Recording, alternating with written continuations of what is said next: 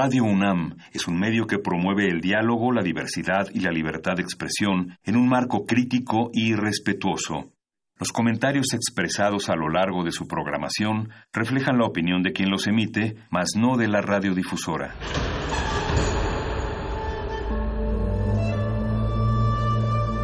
Un templo para la apreciación del ser mediante el sonido.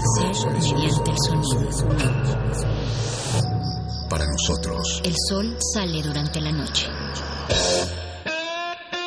Nuestros gritos llevan la mesura del silencio. Y el descontento está lleno de baile y risas. A todo, incluso a nosotros, nos resistimos. La universidad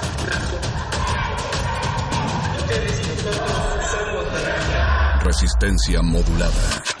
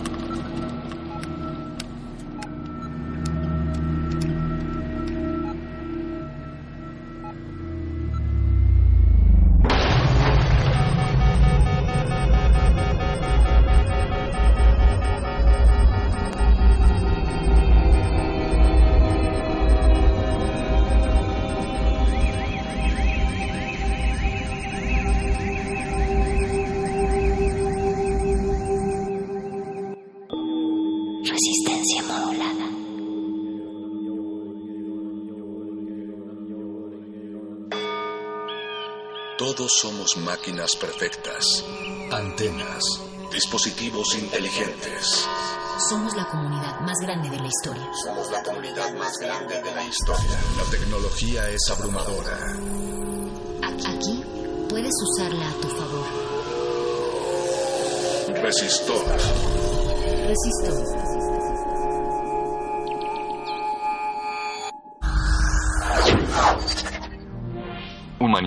Versus automatización. Una máquina es el conjunto de elementos que se interponen entre una fuente de energía y un trabajo mecánico que se realiza gracias a ella. Desde el inicio de nuestra existencia, los seres humanos hemos diseñado, manufacturado y fabricado máquinas para satisfacer una infinita diversidad de necesidades. Máquinas simples como la palanca, la polea o la rueda fueron determinantes en el desarrollo de la civilización. Desde entonces esto ha ido en crecimiento, la evolución de las máquinas gracias a la tecnología. El diseño y las ingenierías nos han permitido llegar al momento en el cual podemos alcanzar niveles de automatización del trabajo al grado tal que las tareas del trabajo más elementales sean sustituidas por las máquinas. De hecho, la capacidad obtenida con la inteligencia artificial, la big data o la ciencia de datos propician que tareas más complicadas sean realizadas por máquinas. A esto le conocemos como la cuarta revolución industrial. La cuarta revolución industrial se caracteriza por una gama de nuevas tecnologías que fusionan los mundos físico, digital y biológico, impactando en todas las disciplinas, economías e industrias, e incluso desafiando ideas sobre lo que significa ser humano. Esto definitivamente impacta, como lo ha hecho desde entonces en nuestra vida cotidiana, podríamos estar viviendo un proceso de deshumanización debido al uso de las máquinas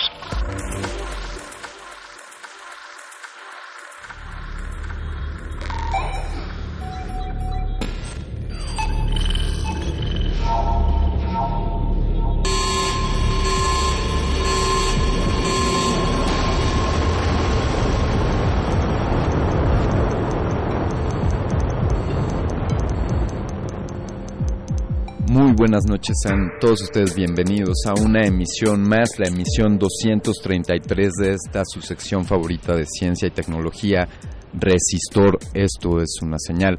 Yo soy Alberto Candiani, tengo la oportunidad de, estar con ustedes de nueva cuenta ahora ya en el nuevo ciclo, en el nuevo periodo escolar que inicia en México, en la universidad, y por eso es que de nuevo está toda la resistencia modulada en vivo con ustedes.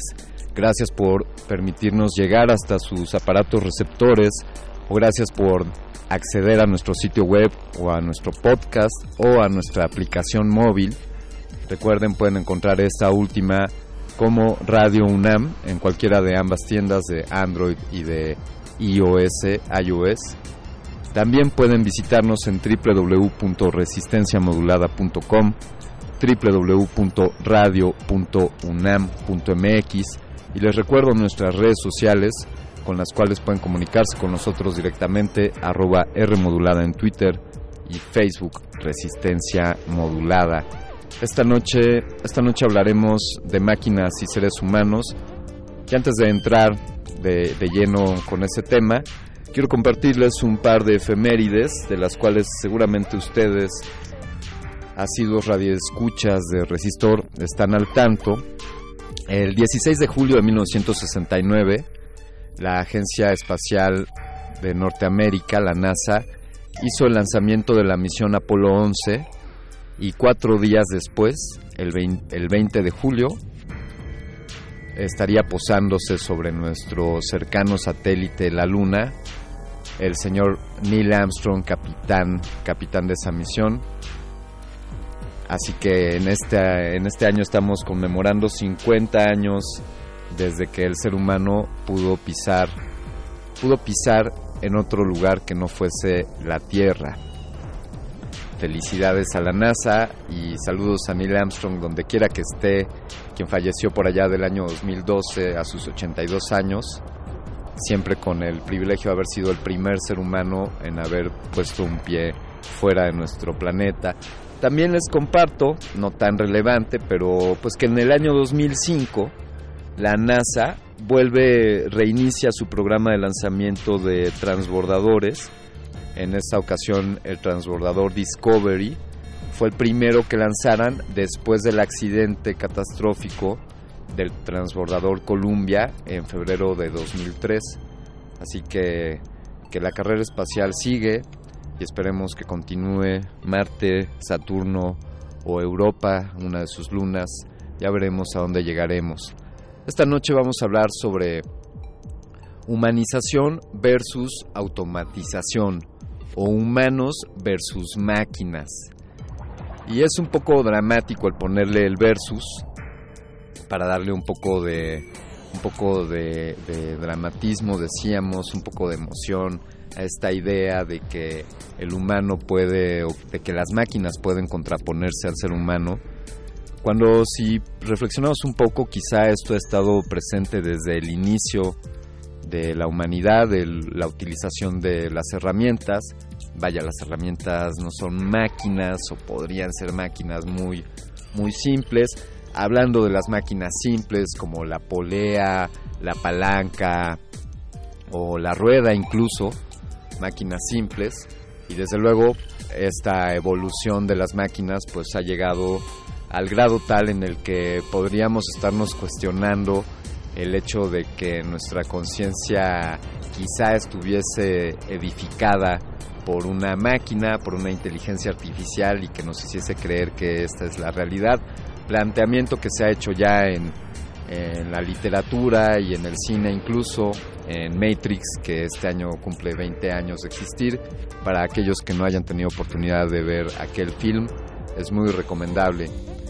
Y es así como, como queremos abordar esta noche este asunto, las máquinas versus, versus los humanos, que acaso el utilizar máquinas nos hace menos humanos, o quizá, quizá el uso de las máquinas es una de las características del ser humano, pienso quizá en la imprenta, o pienso en, en los vehículos que utilizamos para transportarnos, o en las máquinas que utilizamos para comunicarnos, como, como esta compleja maquinaria que es la radio, que hace posible que, que nosotros estemos compartiendo algo de esta información y que esta información esté llegando hasta sus conciencias por diversos medios. Desde luego la radio ya más allá del mero canal de las ondas hercianas, de la frecuencia modulada, sino también trascendiendo hasta los medios digitales, si es que ustedes nos escuchan vía podcast,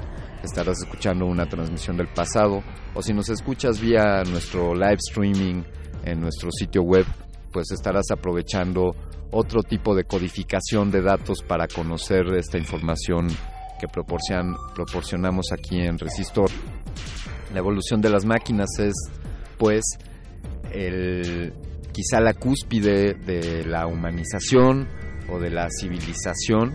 Estos son algunos de los planteamientos que haremos a nuestro invitado, con quien nos estaremos comunicando a partir del siguiente bloque. Y yo les invito, les invito a comprobar si esta voz que están escuchando no es la voz generada por una máquina y a la vez nos gustaría a nosotros comprobar si no estamos hablando solos, solos o que solamente nos estén escuchando máquinas. Háganos llegar sus comentarios, estamos en arroba R modulada en Twitter y también pueden escribirnos vía Facebook. Recuerden visitar nuestro canal de YouTube y también seguirnos en Instagram siempre como Resistencia Modulada. Yo soy Alberto Candiani, Resistor, esto es una señal, damos inicio, humanos versus máquinas, humanización versus automatización. Y vamos con algo de música para denotar la capacidad del ser humano, eh, la capacidad del instrumento más fundamental que tenemos, que es la voz, y lo que con esta se puede hacer. El señor Batsorg Banchig, él es mongol, es actualmente un compositor y músico que se ha preocupado por, por resguardar las tradiciones mongolas y en esta, en esta pieza llamada The Beautiful Step nos hace una muestra de las capacidades de la voz del ser humano. Estás en Resistor.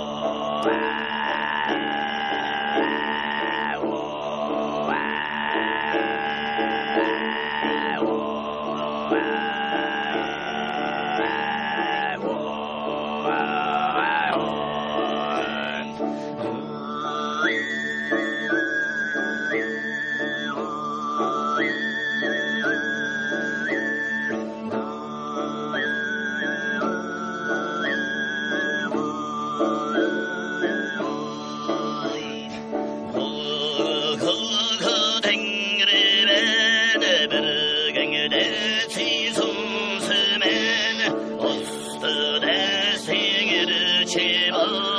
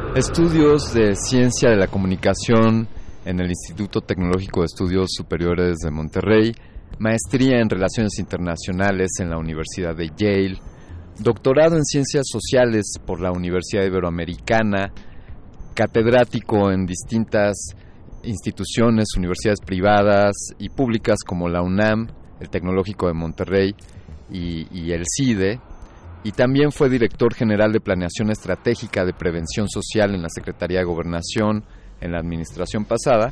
Actualmente, director asociado de la consultoría Pórtico, quienes hacen información y análisis dedicados a la planeación estratégica. Además de ser un buen amigo y haber sido maestro mío en la maestría, le damos la bienvenida al doctor Manuel Gameros, quien está al otro lado de la línea y nos va a ayudar con este problema que planteamos. Estimado Manuel, ¿cómo te encuentras? Alberto, mucho, mucho, mucho gusto en saludarte, a ti y, al público de Resisto. Muchas gracias, Manuel.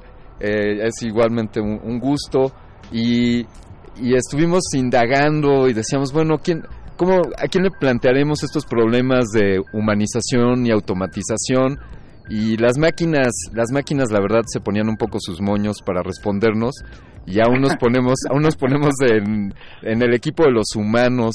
Eh, y, y te queremos, te invitamos a ti Manuel, pues puesto tu óptica, pues desde las disciplinas de la comunicación, de, de los estudios eh, sociales. Y creemos que eres la persona indicada o te, agradezco, mucho lo que estás diciendo, eres muy amable. amable. Eh, Manuel, pues, ¿qué, te parece? Eh, empecemos ahí por el inicio. Dirías, eh, sé que esto es un problema muy complejo como para abordarlo así de simple en esta pequeña entrevista, pero dirías que el ser humano es, es parte tácita del ser humano el uso, la fabricación, el diseño de las máquinas? ¿Es, es una cuestión inherente? ¿Nos hace ser humanos el que usemos máquinas? Mira, yo te, respondería en principio que sí. O sea, eso no es algo anormal, pero sí hay distintas posturas éticas sobre eso. Y, eh, e incluso hay una parte en donde ciertas religiones eh, argumentan que no se deben utilizar ciertos este, ciertas máquinas o procedimientos. Entonces, sí es una cosa que está muy mezclada con nuestra forma de pensar y que yo creo que es parte de la humanidad, ya lo mencionabas en la introducción, son las pequeñas cosas, las poleas, la rueda como invención y como instrumento, es lo que cambió el futuro del desarrollo de la humanidad. Entonces, sí es algo intrínseco al ser humano, aunque hay distintas posturas dependiendo de cuáles sean tus creencias. Claro. Eh, y ya en cada una se podría se podría entrar a detalle y cuestionarse eh, no sé pienso en, en la máquina de eh, en, para hilar vaya para para crear telas y, y pues quien quien esté en contra de las máquinas pues que me diga cómo se hizo la ropa con la que con la que está vestido no sí, sí claro hay hay distintas cosas o sea ya este, de los que eh, hilan a mano, etcétera. Pero yo creo que eh, estás, estás aludiendo a lo que fue la primera gran revolución industrial y yo creo que eso es lo que nos va a llevar también a la ahora cuarta revolución industrial, que creo que es también un ejemplo o que también retoma la, la polémica de fondo. Claro, estas, estas cuatro etapas que eh, pues han visto marcadas por la por las máquinas de vapor, ¿no? La automatización de las precisamente de las máquinas textiles y posteriormente, bueno, pues la fabricación en serie y después la era de la información, el surgimiento de Internet y ahora esta cuarta revolución donde se habla de la automatización de todos los procesos. En estas cuatro etapas eh, recientes del quehacer humano, pues definitivamente quienes están marcando la pauta son, son las máquinas. Sí, ahora yo creo que también hacías una alusión muy interesante a lo que ha sido en cultura popular algunas de estas películas, ¿no? a 20 años de Matrix, sí. pero también Terminator también tenía esta misma disyuntiva de el control en manos de robots autónomos, ¿no? de máquinas autónomas. Yo creo que ese es el gran miedo.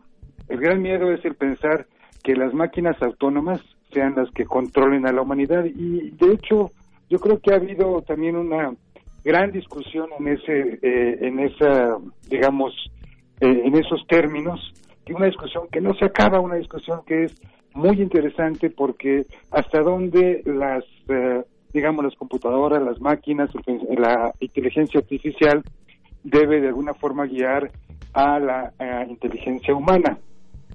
Y aquí hay un tema, si me permites abusar del micrófono, este, en donde ciertamente esta eh, cuestión que planteabas al inicio de un poco de dramatizar máquinas contra hombres, en realidad es, eh, digo, ciertamente más compleja, pero que por otra parte también ha tenido distintos caminos. Por un lado, eh, incluso en términos de películas, vemos más películas donde la humanización del robot hace que de pronto no se pueda matar o aniquilar al robot. Sí, sí. Que también es otro de los temas, cuando el robot empieza a tener sentimientos que es lo que se este, que también se ha planteado.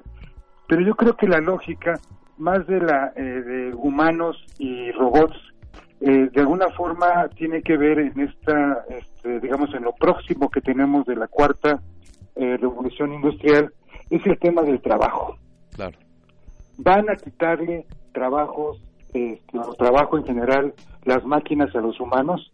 Ya se lo han quitado en muchos aspectos. Hay muchas cosas en donde es más fácil, más conveniente, más productivo, más eficiente que los robots hagan ciertas tareas que eh, los humanos también podemos hacer o, podríamos hacer, pero que es mucho más complicado.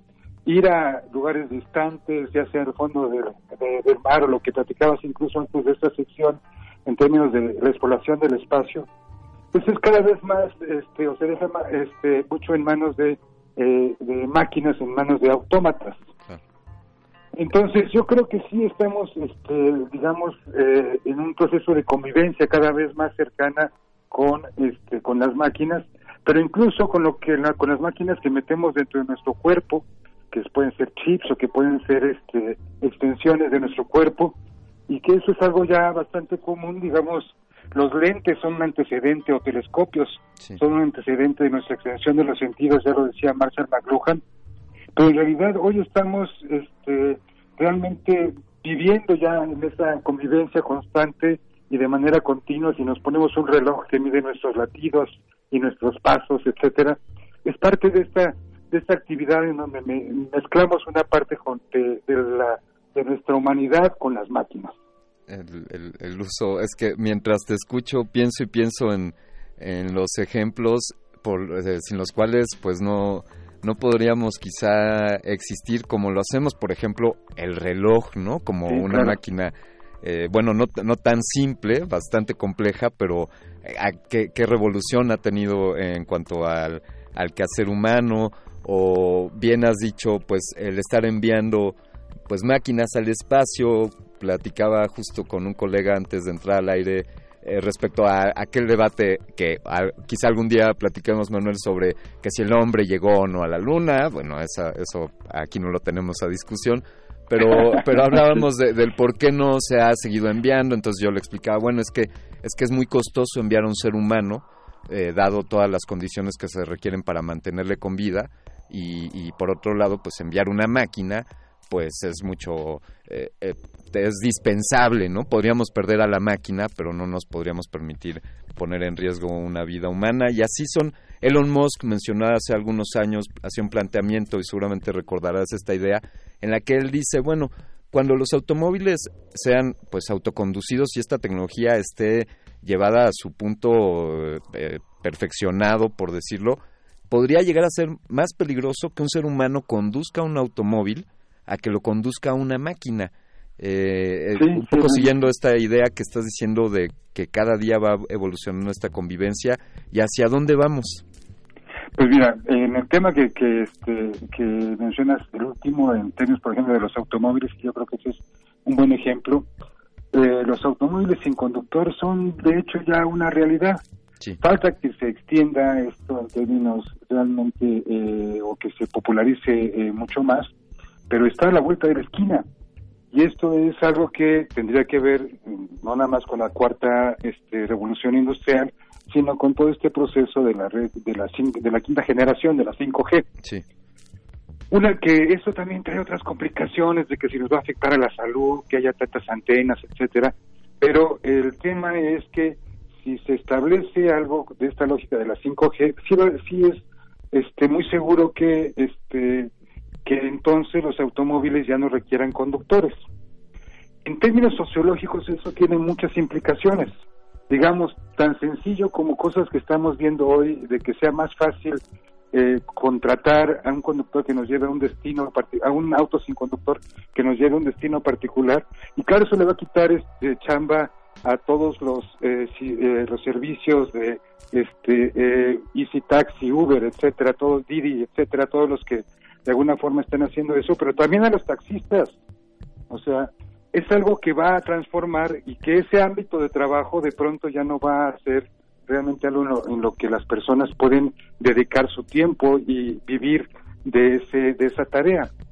Ahora, eso este como un poquito este simplificando el argumento es es seguro que los este eh, autos sin conductores este, existan Sí, si existe la 5G y ese tipo de cosas, yo creo que pueden manejarse este, bastante bien y ser bastante seguros. Pero, y claro, habría que explicar por qué son más seguros, ese es uno de, los temas de fondo. Pero lo que a mí me preocupa en una lógica sociológica es que en términos laborales esto cambia cierta dinámica laboral. Y eso, esto va a ocurrir en, en muchos otros aspectos en donde la producción más eficiente, masiva, etcétera, de los, este, de los robots, de las máquinas que autónomas, va a llevar incluso a que cuestiones este, en el ámbito médico que ya existen también en donde las, eh, las máquinas son más eficientes incluso que los doctores. El uso de rayos láser para este, una operación de ojos es porque es, es más eficiente y este y hay cosas ahí que de pronto ya las ya las estamos viviendo desde hace tiempo. La cuestión es hasta dónde van a llegar y qué implicaciones tienen.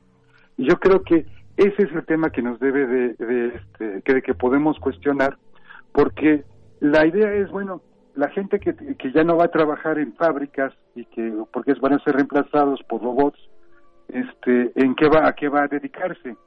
Y entonces la, eh, el versus que mencionabas al principio no es tanto de robots contra personas, sino se bien eh, se transforma un poco en términos de cantidad de personas. Esto quizá, hablando a través de, de, películas y de cultura popular, nos lleva más a las discusiones detrás de lo que es el dilema de Thanos ahora con los Vengadores o lo que sería este cuestiones como los 100, una serie de televisión, en donde finalmente el tema es, eh, hemos eh, estamos con la capacidad suficiente ante los recursos que tenemos o nos estamos acabando los recursos y se convierte en una discusión más bien demográfica. Somos demasiados o podremos ser demasiados eventualmente. Y entonces la relación entre recursos, recursos naturales, capacidad de producir y lo que sería este, el número de personas que hay en términos de que puedan tener trabajo y puedan tener familia, esa, eh, se mueve un poco la discusión en esa dirección. Pues. Manuel, me, me, gustaría que ahondáramos en, en, esta, en esta vertiente que estás planteando en cuanto a ese, ese ser humano que se dibuja en el horizonte cercano. Y si, si me permites, si, si nos das oportunidad de hacer una pequeña pausa, te quiero compartir y le quiero compartir al auditorio que bueno, esta noche estamos jugando y pusimos una canción que tenía la voz muy presente y ahora vamos a vamos a poner una pieza hecha con una máquina, pero lo curioso de esta máquina es que no es no es una computadora, no es digital, es una máquina mecánica que con dos mil canicas hace una, una pieza musical y es lo que les vamos a poner a continuación a nuestros radioescuchas. Los invitamos a seguirnos escuchando en Resistor después de esta pequeña pieza llamada Marble Machine de la banda de la banda de Gutenburgo sueca Wintergatan. Vamos a escuchar esto, por favor, y continuamos eh, Resistor. Esto es una señal. Resistor. Resistor.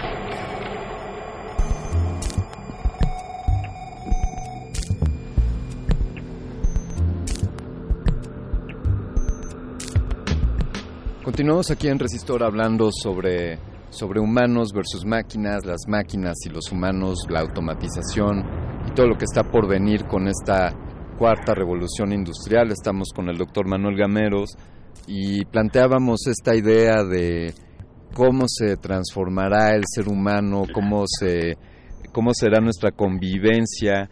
Existen, Manuel, estos estudios que hablan respecto a el nivel de tecnificación de, de, la mano de obra y se hace un planteamiento que desde luego conocerás que, bueno, pues a trabajos más simples, pues es más fácil automatizarlos, ¿no? Es más fácil automatizar eh, los trabajos eh, quizá de construcción o de agricultura y trabajos más especializados serán más difíciles de, de sustituir, pero hay un grado de esto y, y nos hacías este planteamiento de una problemática de, demográfica ¿Qué tendremos que hacer los seres humanos para adaptarnos a, a este devenir?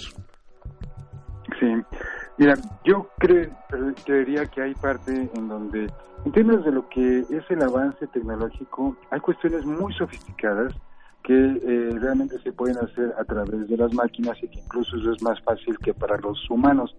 La idea de la reproducción automática y no esta maravillosa pieza que acabamos de, de, de escuchar, sí. este, que no tiene este, eh, digamos, eh, que no es digital, pero que es maravillosa. Pero también lo que nos muestra era un poco la duda que existía entre que si los robots nada más podían hacer cosas eh, técnicas a partir de una codificación, pero lo que era la creatividad, lo que era el, el arte, era algo en donde los robots no iban a poder incursionar. Claro. Yo creo, yo creo que hay cosas ahí que estamos aprendiendo y que en te, incluso en términos de lo que serían nuevas manifestaciones o nuevos procesos, incluso estéticos, en donde ya están participando los robots desde otra lógica, desde otro, desde otra este, eh, vertiente. Entonces, ¿qué tipo de trabajo es el que pueden hacer los robots? Prácticamente cualquiera que pueda hacer un ser humano. Y de hecho es más bien los humanos son los que no podemos hacer muchas cosas que tal vez sí puedan hacer los robots.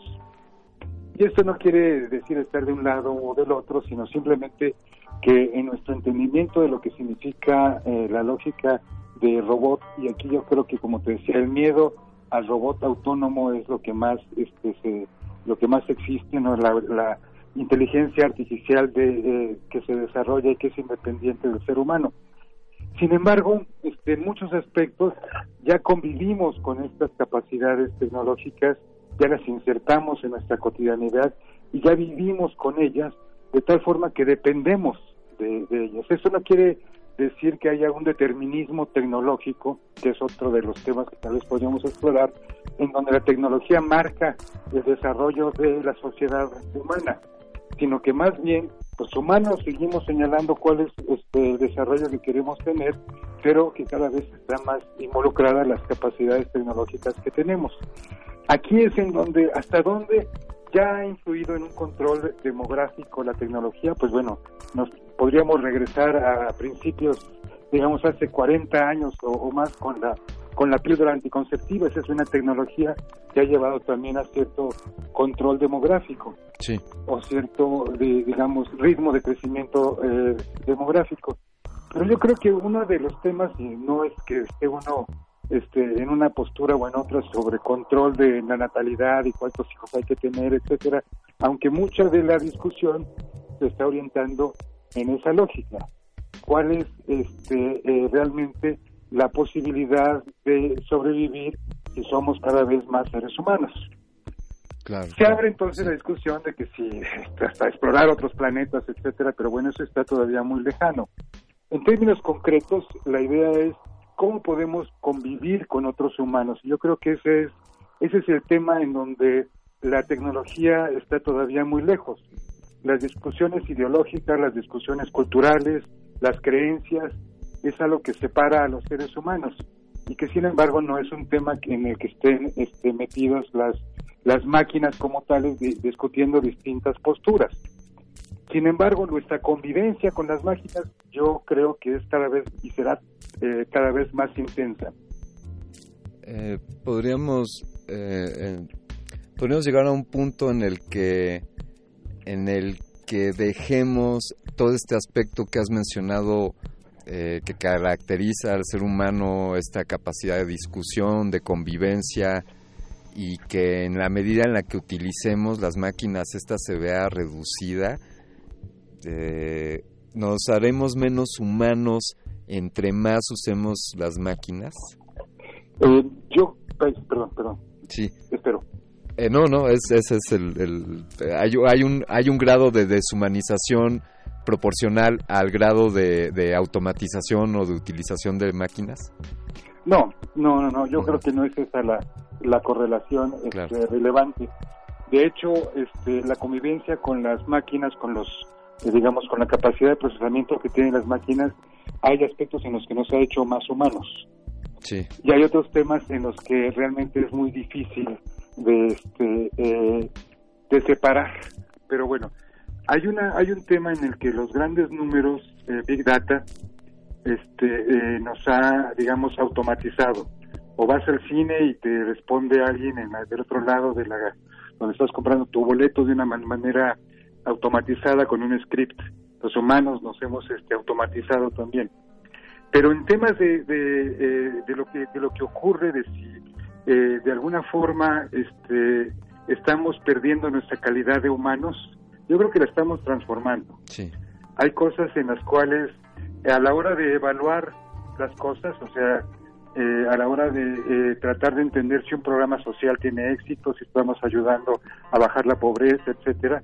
Lo más importante es tener la capacidad para medir, evaluar, y eso en muchos eh, sentidos ya está dentro de una lógica de pensamiento en donde ya estamos manejando estos números o esta capacidad y estamos buscando la manera más eficiente de aplicar recursos. Eso se podría llamar también desde otra lógica una deshumanización porque no estamos basados en la relación, digamos, más cercana, más este, e inmediata de nuestros familiares, amigos, etcétera, sino estamos manejando soluciones para un mayor número de personas. Entonces, en la medida en que estas soluciones para un mayor número de personas también se automatizan, entonces, de alguna forma, estamos incorporando una lógica de automatización dentro de nuestra humanidad. También otro tema muy amplio, pero bueno, nada más para soltarlo por ahí. estimado Manuel, ha sido en verdad, eh, sabíamos que eras la máquina idónea para platicar sobre este tema. ha sido, ha sido muy, muy ilustrativo y muy confortante platicar contigo y voy a, voy a aplicar esto que seguramente has visto en los sitios web cuando te pregunta si no eres un robot, ¿no? Aquella palomita que, que pregunta... Y, quiero preguntarte, eh, ¿cómo, ¿en qué andas ahora? Eh, ¿Cuál es tu, tu quehacer estos días ahí en, en Pórtico? ¿Sigues como estratega eh, y analista de, de, estos temas sociales? ¿Algo que nos quieras compartir de lo que estás haciendo, Manuel? Sí, precisamente lo, lo señalas muy bien. Lo que estamos haciendo ahora es eh, tratar de, de eh, hacer ejercicios de prospectiva sobre qué es lo que viene y por dónde viene. Y eso es algo que está muy vinculado con el desarrollo o tratar de tratar de entender qué es lo que eh, lo que quiere la sociedad. Y créeme que este hoy por hoy sabemos menos de lo que sabíamos antes. La, la humanidad era más sencilla antes y ahora que somos eh, que tenemos tanta diversidad que se conjunta, es, es un reto tratar de encontrar la forma de convivencia. Entonces, lo que hacemos directamente en Pórtico es tratar de investigar y procesar información para, para tratar de entender lo que está ocurriendo y poder recomendar a nuestros clientes públicos y privados este, opciones para que desarrollen sus proyectos y tengan mayor aceptación social. Pues está, está fantástico y y qué bueno que está en, manos de ustedes, de Pórtico, y en manos tuyas esa clase de problemas, porque, porque seguro que los llevarán a, sus clientes a buen, a buen puerto. Por favor, permítanos, Manuel, eh, volverte a contactar para, para temas futuros y, ahora que sabemos que tú estás al tanto de, de tendencias y de transformación de la sociedad, pues te tendremos en la mira. Falta ver si la gente está de acuerdo conmigo, pero bueno, gracias por la invitación. y por supuesto que estoy a la orden. Muchísimas gracias. Eh, un agradecimiento al doctor Manuel Gameros por habernos tomado esta llamada, esta entrevista en la que hemos despotricado contra las máquinas o despotricado contra los humanos. Ya no sabemos, asegúrense de no ser ustedes unas máquinas, humanícense, compartan y sigan escuchando Resistencia Modulada. Y antes de despedirme les voy a poner un poco de música. Esto es de una banda que algunos conocen como The Police. Eh, la pieza eh, se encuentra en el álbum Ghost in the Shell y esta rola es Spirits in the Material World. Resistor, esto es una señal.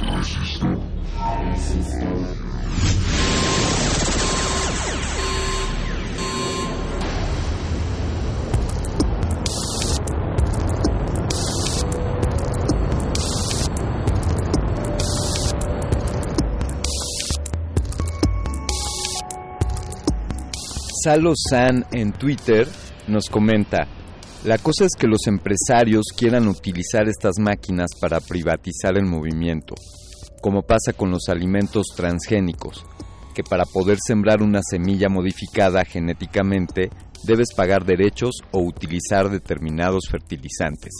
He ahí el negocio. Definitivamente, Salosan, esa es una vertiente de este planteamiento que, puede derivar desde luego en una, en una extensa discusión. Lo tendremos, lo tendremos aquí apuntado para, para ahondar en ello, porque no podemos permitir que esta maquinaria hegemónica con la que pretenden controlarnos se salga con la suya. Muchas gracias por tu comentario, Salozán. Y yo quiero también agradecer a todo el equipo, bueno, voy a agradecer a parte del equipo de todos los que hacen posible Resistor. Sería, sería innumerable nombrarlos a todos, pero por lo pronto tenemos a Lalo Luis, gracias por estar ahí. Desde luego a Oscar Sánchez, el voice, el responsable de todos los sonidos que han escuchado ustedes durante esta emisión.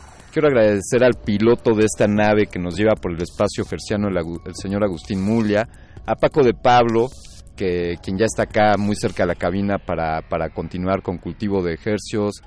¿A quién más está por allá? Bueno, todos, todos los que están en Resistor, muchísimas gracias por su, por su colaboración. Yo quiero agradecer sobre todo a ti, quiero agradecerte a ti por sintonizarnos todos los jueves a las 8 de la noche en el 96.1 de frecuencia modulada Radio UNAM.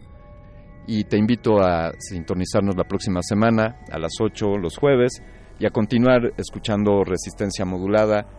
Yo me despido, los voy a dejar con una, con una pieza musical, esta es una improvisación entre el señor Bobby McFerrin y el señor Joey Blake, una muestra de lo que se puede hacer también con la voz del ser humano.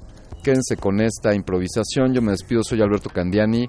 Escuchaste Resistor, esto es una señal.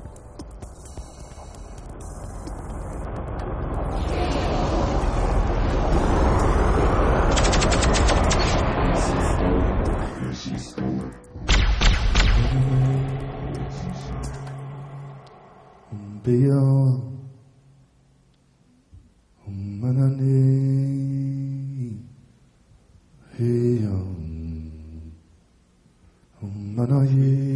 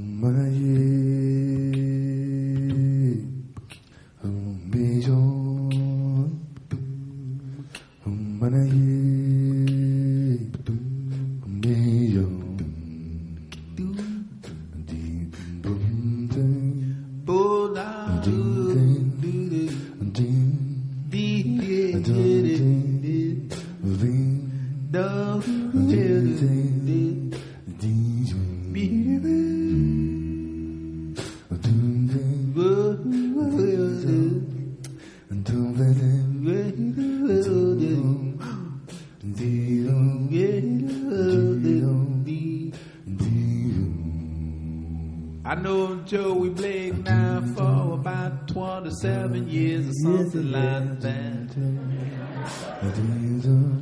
We sing together long, long time. We got a singing history. Yes, we do. Long, long time. Yes, we do. Joey B. Joey B and me for a long time, long time, long time, long time, yes we do. Long time. Bobby is the man who take me, take me out of my shell, make me step out of the safe place and jump off the cliff.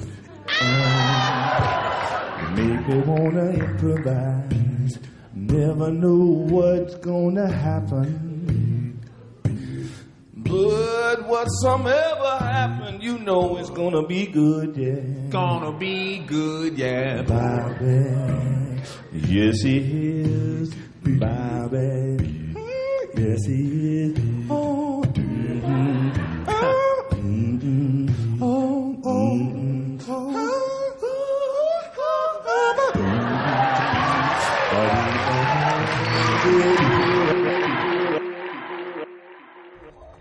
última enseñanza del día.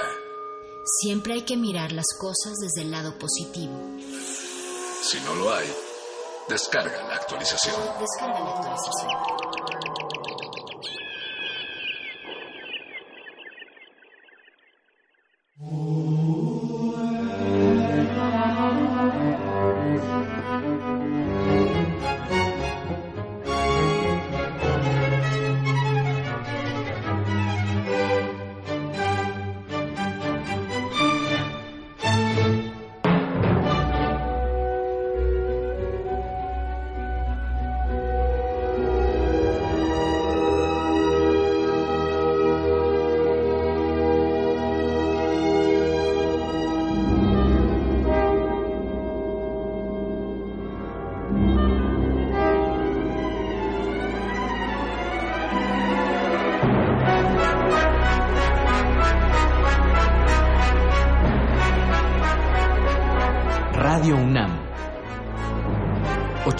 82 años de experiencia sonora.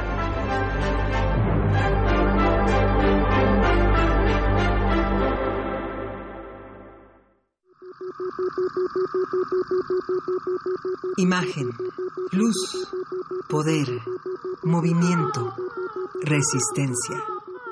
Islas Resonantes. Pensar el mundo a través del sonido. Programa de entrevistas y selecciones sonoras para analizar los saberes científicos, culturales y artísticos contemporáneos desde el fenómeno aural. Conduce Cintia García Leiva. Todos los martes a las 11 de la noche o sintoniza su retransmisión los sábados a las 7 de la tarde. 96.1 de FM. Radio UNAM. Experiencia sonora.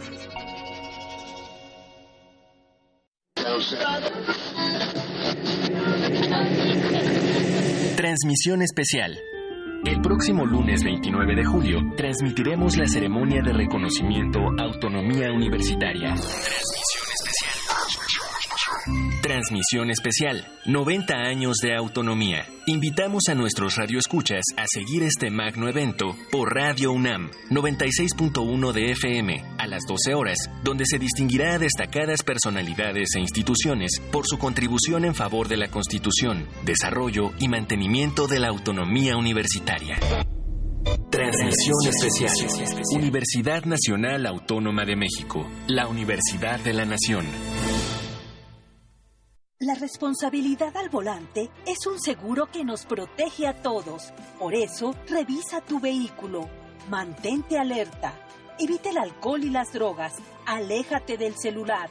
Respeta los señalamientos. Ponte el cinturón. Utiliza el asiento especial si vas con menores. Con seguridad llegarás a tu destino. Cuídate, cuídame, cuidémonos todos. Secretaría de Comunicaciones y Transportes. Gobierno de México.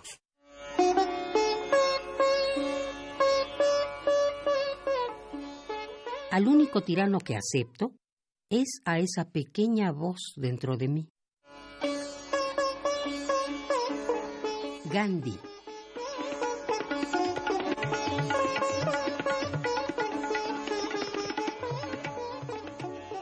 Radio UNAM. Experiencia sonora. y con la rebeldía indomable de miles de rebeldía indomable de medir. Resistencia modulada.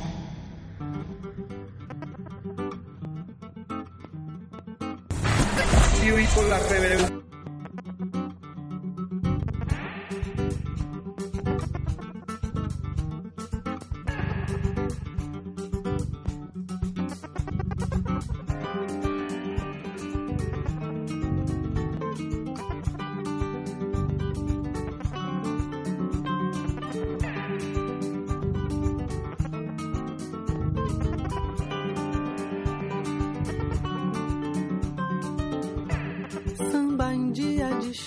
Exagera alguma coisa, faz da dupla muito mais. Passa um frio na espinha pelo calor da palmada, move a moça e o rapaz. Ela sorri com a barriga, ele corteja preferida, amor, a gente é muito mais. O samba é roda sem medida, a chuva agora é colorida e a harmonia se refaz. Quando vão pela avenida, levam qualquer incerteza, um passo à frente, um passo atrás. Pega na barra da saia, tomara que caia a barra da saia,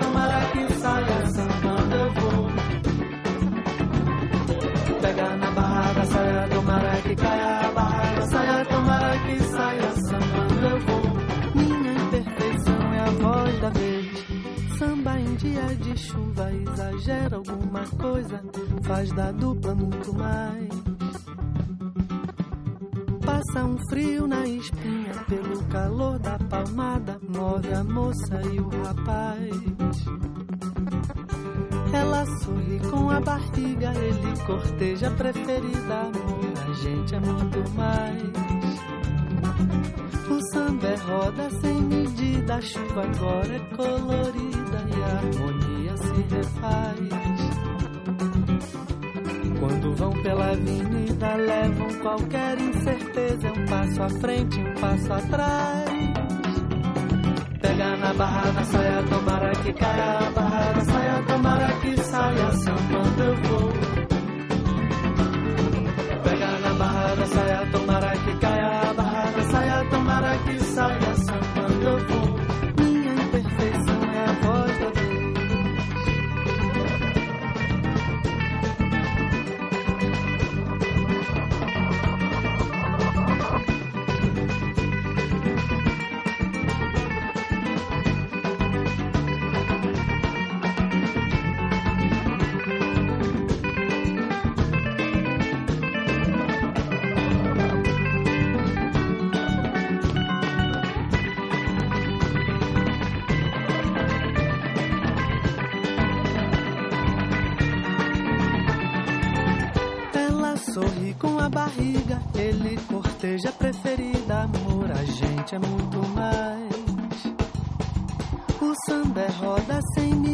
a chuva agora é colorida e a harmonia se refaz.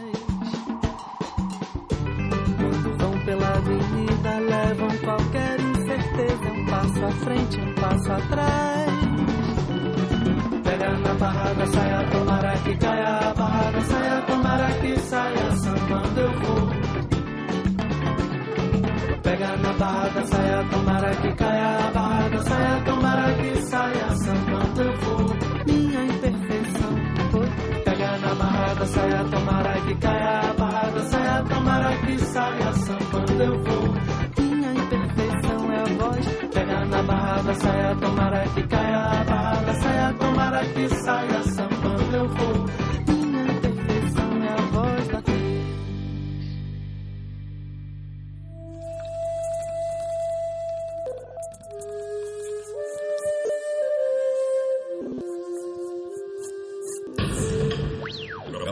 Música emergente es como el silencio. Silencio. Presente a nuestro alrededor. Pero audible solo para quienes tienen disposición de escuchar. Como todos, en este campo de cultivo. Cultivo de ejercios.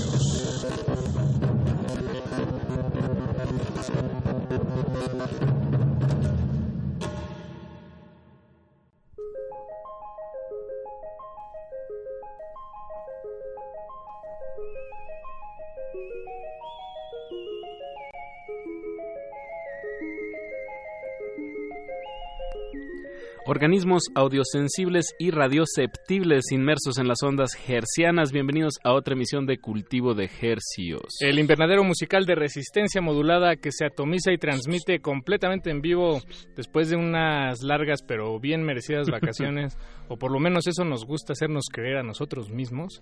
Y bueno, pues estamos transmitiendo a través de esta frecuencia 96.1 de FM. La salvaje mente cultural, Radio UNAM 96.1 de FM y llegamos al mundo entero a través de nuestro portal www.resistenciamodulada.com. Les saludan desde estos micrófonos su servidor Apache o Raspi. Y su servidor Paco de Pablo. Estoy contento, Apache, la verdad. Porque Eh, estás vivo. Porque estoy vivo. Eso. Porque me mantengo ya solito yo. Ya no necesito nada de nadie. La independencia. La ¿no? independencia. Libertad. Autonomía. Eso, como la UNAM. Exacto. Por eso estamos aquí, Apache. Nos escogieron porque eh, nos dijeron esos chavos sí son muy autónomos y gercianos. Pero no, pues sí estoy contento. Tuvimos tres semanas de, de, de asueto. Exacto, de pero les trajimos música fresquecita. De todos modos, grabamos eh, muchas bandas que estuvieron aquí en la Ciudad de México. Y bueno, pues si tuvieron la oportunidad de escucharnos en lo que va de julio, pues fueron Gracias. Ajá, gracias. Sí, sí, sí. Y bien por escuchar las nuevas propuestas, que de eso se trata este espacio, Así es. de traerles eh, pues lo que está saliendo, eferveciendo, la cultura en este momento es, es un hervidero y qué, qué tiempos para estar vivos en que, que hay tantas propuestas, en que hay y, y Tan que hay poco tiempo. tan poco tiempo y qué bueno que tenemos este espacio respaldado por, por la UNAM. Por la UNAM y llevado a ustedes a través de Resistencia Modulada. Y bueno, pues eh, aquí en Cultivo de Ejercios eh, nos dedicamos a tener charlas con personas normales que resulta que son músicos y a invitarlos a pues a algún evento, a, algo, a lo que está sucediendo en la ciudad. Regalar boletos. Regalar boletos, ya saben, el, el viejo su viejo programa de radio, el viejo formato, este, pero qué cómodo es. Y bueno, pues este, este fin de semana hay varios eventos. El sábado, en las islas, ahí en Ciudad Universitaria. En casa, concierto de casa. Tenemos un concierto masivo eh, se llama Cantares, Fiesta de Trova y Canción Urbana, en donde se va a estar presentando nada más y nada menos que Caetano Veloso, el, ah. el famoso, bueno, pues muy reconocido compositor brasileiro. Eh, va a estar Oscar Chávez, Isabel Parra, hija de Violeta Parra, Fernando Delgadillo y Liuba María Evia. Entonces, pues no se lo pierdan, es gratis, empieza desde mediodía y va a estar ahí en las islas prepárense probablemente si llueve o algo, llévense ah, un, paraguas y pues a convivir con la familia, sabadito en la tarde, qué mejor que en las islas de la UNAM. Qué delicia. Sí. Y además eso, me, pregunto si habrán organizado ese evento, bueno, digo, me imagino que con muchísimo anticipo, pero pues también estaban de vacaciones, ¿no? ¿Quién? pues en la UNAM todos. No, ya volvieron esta semana. ya volvieron. Ah, ya volvimos. Ya volvimos. Ya estamos de regreso. pues qué, qué gusto. Y gracias a los que nos están acompañando, estamos también leyendo sus comentarios eh, cuando nos los envíen ah, en Twitter, arroba Rmodulada. Esta noche tendremos un invitado muy especial que nos acompañará a la brevedad, espero yo. la, lluvia sigue castigando por acá, pero se trata de Flavio Echeto. Él es un compositor, es músico argentino. Eh, trabajó con Gustavo Cerati y de hecho eh, escribió letras y arreglos para el disco de Bocanada y el de Siempre Soy. Entonces, este, y de hecho creo que él tocó, no, no, no creo, estoy seguro de que él tocó con Gustavo Cerati en su última visita en México. No sé en qué año fue, me parece que fue en el Metropolitan. Pero si usted estuvo ahí, pues cuéntenos, escríbanos. Eh, Flavio seguramente lo recuerda y bueno, ahorita platicaremos unos momentos más con él sobre estas aventuras eh, y, pues eso. Que tuvo con, con Gustavo, Gustavo, Cerati, que por ahí también me estaba leyendo que fue de las personas que lo impulsó en su carrera como solista, como hacia irse hacia lo electrónico. A Gustavo, sí. Ajá, a Gustavo Cerati, que, que bueno, me parece que fue un gran, gran acierto de parte de, de Gustavo Cerati y bueno, está ahí Flavio Echeto atrás, que ahorita lo tendremos en cabina. Antes de eso, vamos a hacer un enlace telefónico con Alex de la banda Blue Host, que les tiene un par de invitaciones. Alex, ¿estás ahí? ¿Nos escuchas? Hola, ¿qué onda? Sí, por acá ando. ¿Qué onda, Alex? ¿Cómo estás? Muy bien, ¿ustedes? Bien, bien, acá secos. Sequitos y bien abrigaditos aquí en la cabina de FM de Radio UNAM. ¿Tú dónde andas? Qué, bueno, yo igual aquí ando. Pues voy rumbo a Pata Negra ahorita porque vamos a tocar. Ah, mira. ¿En el Patanegra del, de la Condesa o en el del centro? Patanegra Condesa, aunque nos sacaron un poco la lluvia, pero ya vamos en camino. Bien, ¿con quién van a tocar ahorita? Eh, toca Club. Ah, Clubs, eh, la, el dueto de Monterrey. Anda. Bueno, ya en vivo son más, ¿verdad? Claro. Sí, en vivo son más, pero el día de hoy solo es DJ set. Ah, bien. Pues miren, si alguien nos está escuchando y tiene ganas de salir, pues ahí está esa invitación ahorita en el Patanegra. Sí, está la, la, la, invitación abierta, igual y tenemos dos pases sencillos si quieren caerle el día de hoy para regalar ahí con la banda de resistencia que nos escucha. Ah, bien, ¿y con, con que te pasemos los nombres o algo así, Alex? Sí, sí, solo pasen los nombres y ya nosotros los ponemos en la lista. Ah, bien, pues los vamos a regalar vía telefónica, pero antes de dar los números, eh, también eh, queríamos invitarlos al evento de mañana, que también se van a presentar este... El sábado, eh, ¿no? ah, no, el sábado, perdón, cierto. El sábado. Sí, justo El, día sábado nos presentamos en Bar Oriente junto a nuestros amigos de Budaya. Bien. Un dueto ahí que tal ya conocen porque ya han visitado la cabina de resistencia, pero para la gente que aún no los conoce es un, es un dueto de música electrónica que se conforma por Maya de Durango y Tulio de León. Exacto. Pues la verdad es música electrónica muy fresca. Sí, les van muy bien, de hecho, Budaya. Y bueno, clubs también, qué bueno que andan haciendo duplas ahí con, con proyectos que, que están, pues, pues ya llevan, ah, bueno, clubs ya lleva trayectoria y Budaya va en pleno este lanzamiento, ¿no? Digamos. Acaban de sacar su, su primer eh, largo, iba a decir largometraje, pero larga duración. Exacto. Bueno, los, boletos son para el sábado, ¿no? Porque hoy es gratis o, o cómo está la onda. No, el día de hoy hay un cover. Ah, ok, ok. Pero les regalamos los pases a la banda que se comunique con ustedes y también tenemos para el día sábado. Ah, bien. Y justo también para el día sábado les queremos regalar dos pases sencillos para que le caigan a ver a Budaya y ahí nuestro DJ set de Blue Host. De Blue Host. Recuerdo muy ahí en Bar Oriente, en la colonia Roma.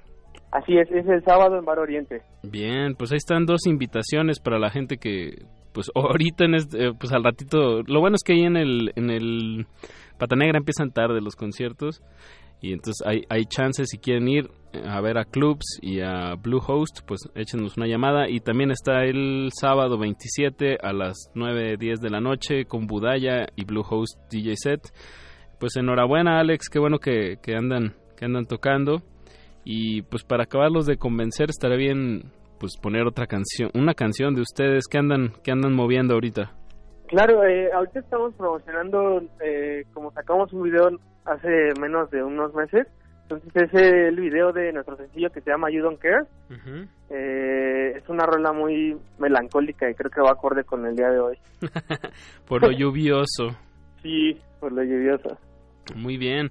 Eh, pues si también, digo, ahorita quédense con nosotros y, y escuchen a Bluehost. Y si también los quieren ver, nosotros grabamos una sesión aquí en la cabina ya hace algunos ah, ayeres. hace varios ayeres. ¿Qué habrá sido, 2015 o 16? Pues ya no... Sí, ya creo que 2016, ya tiene un rato, ya tiene un buen rato. Pues ahí, pero ahí está el registro en YouTube, luego dense una vuelta, Resistencia en nuestro canal de, de YouTube, Bluehost, y ahí, ahí lo podrán ver. Pues disfrutemos de este tema You Don't Care eh, a cargo de Bluehost. Muchas gracias Alex por, por Oye, tomar espera, la no, llamada. no. ¿Dimos los, los números? Ah, para los boletos Sí, no. no, no los dimos.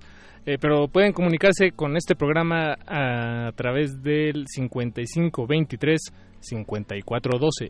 5523 5412, dos boletos sencillos para hoy en Pata Negra y dos boletos sencillos para El el, sábado. el sábado en Bar Oriente. Pues Bluehost, muchas gracias Alex. Muchas gracias a ustedes por brindarnos el espacio, seguimos en contacto. Eso, Alex, abrazote. Los dejamos Abrazo. con Bluehost. Música maestros. Cultivo de ejercicios.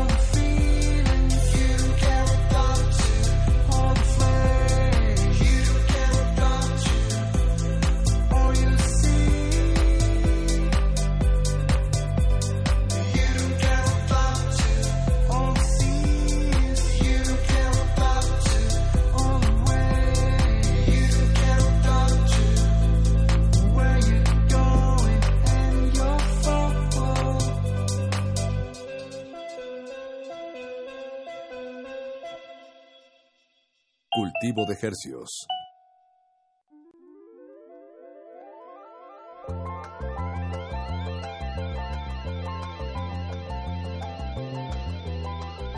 Acabamos, ah, mira, mira. acabamos de empezar al mismo tiempo a hablar. Acabamos de empezar al mismo tiempo a hablar. Eh, es que nos desacostumbramos un poco por estas largas vacaciones. Qué, qué largas se pasan las tres semanas sin nuestro cultivo de ejercicios. Eso, lunes y Por- jueves, 9 de la noche. Por cierto, no lo dijimos al inicio de esta emisión, pero por supuesto que nos acompaña Eduardo Luis Hernández Hernández en la producción de este programa. Sin él esto no sería posible. Y don Agustín Mulia en la operación de este programa. También está Alba Martínez allá en continuidad. Hola Alba. Y Cris Urias en el AM también. Ahí le alcanzamos a ver, pero no nos escucha. Pero nosotros la vemos y bueno, este es el equipo que, que está detrás de que estas voces lleguen hasta, hasta ustedes. Así y de es. lo que se trata este espacio es de, de traerles pues propuestas eh, sonoras nuevas hasta sus oídos. Iberoamericanas. O Sí, bueno, de- o de habla hispana. sí, de preferencia. Así, so- así- así ha sido en general estos casi cinco años, Apache. Qué rápido pasa el tiempo. Y pues esta, esta noche no es la excepción, tenemos un invitadazo de lujo. Le abrimos el micrófono a Flavio Echeto. Buenas noches, Hola, Flavio. buenas noches. Bienvenido, Flavio. Muchas gracias. Este, vamos a disectarte brevemente y radiofónicamente, pero te prometemos que estás en buenas manos. Lo hemos hecho ya muchas veces. Eh, solo no te saques, no, no, no te esperamos que no te alborote nuestro, nuestra metodología. No, no, bueno, vamos a, vamos a ver. Vamos a ver. No, no, pues Flavio ya es un, pues un viejo un viejo músico, digamos, alguien que ya lleva No bastantes viejo, años. no Sí, no, no. Sí, ya sé, dije, Te arrepentí, yo vi que te me arrepentiste. arrepentí de la- de la- Quiere decir, alguien con una trayectoria muy larga, digamos. Sí, eso, es lo que quería eso decir. queda mucho más elegante. Disculpa, disculpa, Flavio. Eh, pues cu- cuéntanos un poquito sobre tu, pues, tu carrera. Eh, eh, nos- ahorita nos estás visitando argentino. desde Argentina. Sí. Allá, allá resides. O... Sí, eh, estuve viviendo mucho tiempo en Mar del Plata, que es una ciudad cercana a Buenos Aires. Ahí conocí a Jupi, que es- está acá al lado, guitarrista. Hola. Jupi. Y el baterista Pedro Moscusa, que es quien venía tocando batería en el disco de Siempre Soy de Gustavo Cerati. Me acompañan eh, en el- esta presentación que venimos a hacer este sábado 27 en el Foro Cultural Ilvana y presentamos un disco que hice hace unos meses y mm, digamos hace año y medio que, que vengo, vengo trabajándolo pero salió hace unos meses. Súper brillante. Y lo venimos a presentar eh, es un disco de canciones. Ah, brillantes, perdón. Sí. lo, lo vienen a presentar eh, en el Foro Ilvana este sábado. El evento es completamente gratuito, Ah, cabe sí, sí. eh, decirlo. Sí. Y además van a- va a estar ahí, pues este, el- en el telón, digamos, de esta noche, va a estar Fermín. eh, Fermín Sánchez, Fermín de- Sánchez, que, que ya hemos charlado con él aquí. Tal vez se acuerdan de él por los Guadalupes, así es. Este, ¿ya, ya, ¿Ya conociste el proyecto de Fermín, por cierto? Estuve eh, escuchando un poquito, me pareció muy muy lindo, sí, y Bien. espero conocerlo él en persona, porque todavía no, no nos No, hemos no. cruzado. Yo llegué ayer a la ciudad y... Ah, ¿llegaste apenas ayer? Sí, sí. Y nosotros acá sacándote de a, a- a- a mojarte No, en las no. calles. No, yo sabía que vengo a, a tocar el, el- el disco y lo que me interesa más es que, venga la mayor cantidad posible de gente Claro. eh, y que lo puedan disfrutar y yo poder expresarme. Así No, que bien, bien, pues. un placer venir a la radio. ¿Cu- ¿Cuándo fue la última vez que estuviste aquí en la Ciudad de México, Flavio? Eh, estuve hace unos nueve años, la última vez. Estuve en Impas después del accidente de Gustavo eh, Cerati. Eh, uh, me, costó muchísimo volver a un poco a sentirme a gusto haciendo música. Y estuve un tiempo largo, unos cuatro años, sin hacer nada y luego me puse a componer unas canciones y no llegaba a ningún formato y bueno en un momento terminé tres y salieron como un formato que en un vinilo de 7 pulgadas que se llamó tríptico. Esas canciones dieron lugar a que lo llamara Jupi y, y quisiera hacer una presentación en vivo de, de- de eso que duraba nueve minutos. Iba a ser una presentación muy informal eh, y medio sorpresa, así como presentarlo y nada más. Eh, bueno, tal que nos pusimos a ensayar, ya el, primer ensayo salió Encontrarnos, que es, el primer tema del disco de Super Brillantes, y entonces nos dimos cuenta que bueno, que venía más música, así que empezamos a componer y llegamos a, darle un concepto final. al- El, disco físico eh, tiene contiene ocho canciones. La edición digital está dividida en tríptico por un lado con sus tres canciones y super brillantes con las cinco canciones que sumamos y que conforman el álbum. Ok. De- digo, pa- me imagino que pasar, eh, que decías, cuatro años sin, sin tocar música y además, bueno, pues eh, me imagino que cuando volviste a empezar, eh, eh, ¿cómo se sintió? ¿Fue como retomar algo donde te quedaste o fue más como empezar desde cero? Eh, no, ¿qué- no, totalmente de cero no. Yo soy como que me soy respetuoso de muchas cosas y sobre todo de mi trabajo. Y como vengo haciendo música hace muchos años, eh, siempre voy escuchando las cosas que he hecho antes y bueno, obviamente uno cuando pasa el tiempo si tuviera que hacer de nuevo tal cosa, pensás que la harías mejor y todo, pero me gusta entender esa cuestión como quedó plasmada en ese momento y la energía, tratar de acordarme cuál era y por qué quedó de esa manera, aunque pueda tener algunas fallas o algunas cosas que hoy en día si uno las agarra y no las haría diferente o haría diferente tal cosa, ¿no? Eh, entonces tratar, trato de tener memoria de esos momentos en los cuales termino una canción, termino un disco y, digo, esta energía la quiero conservar, o sea, quiero que esto eh, siga siendo como una foto, ¿no? de ese momento. Congelarlo. Sí.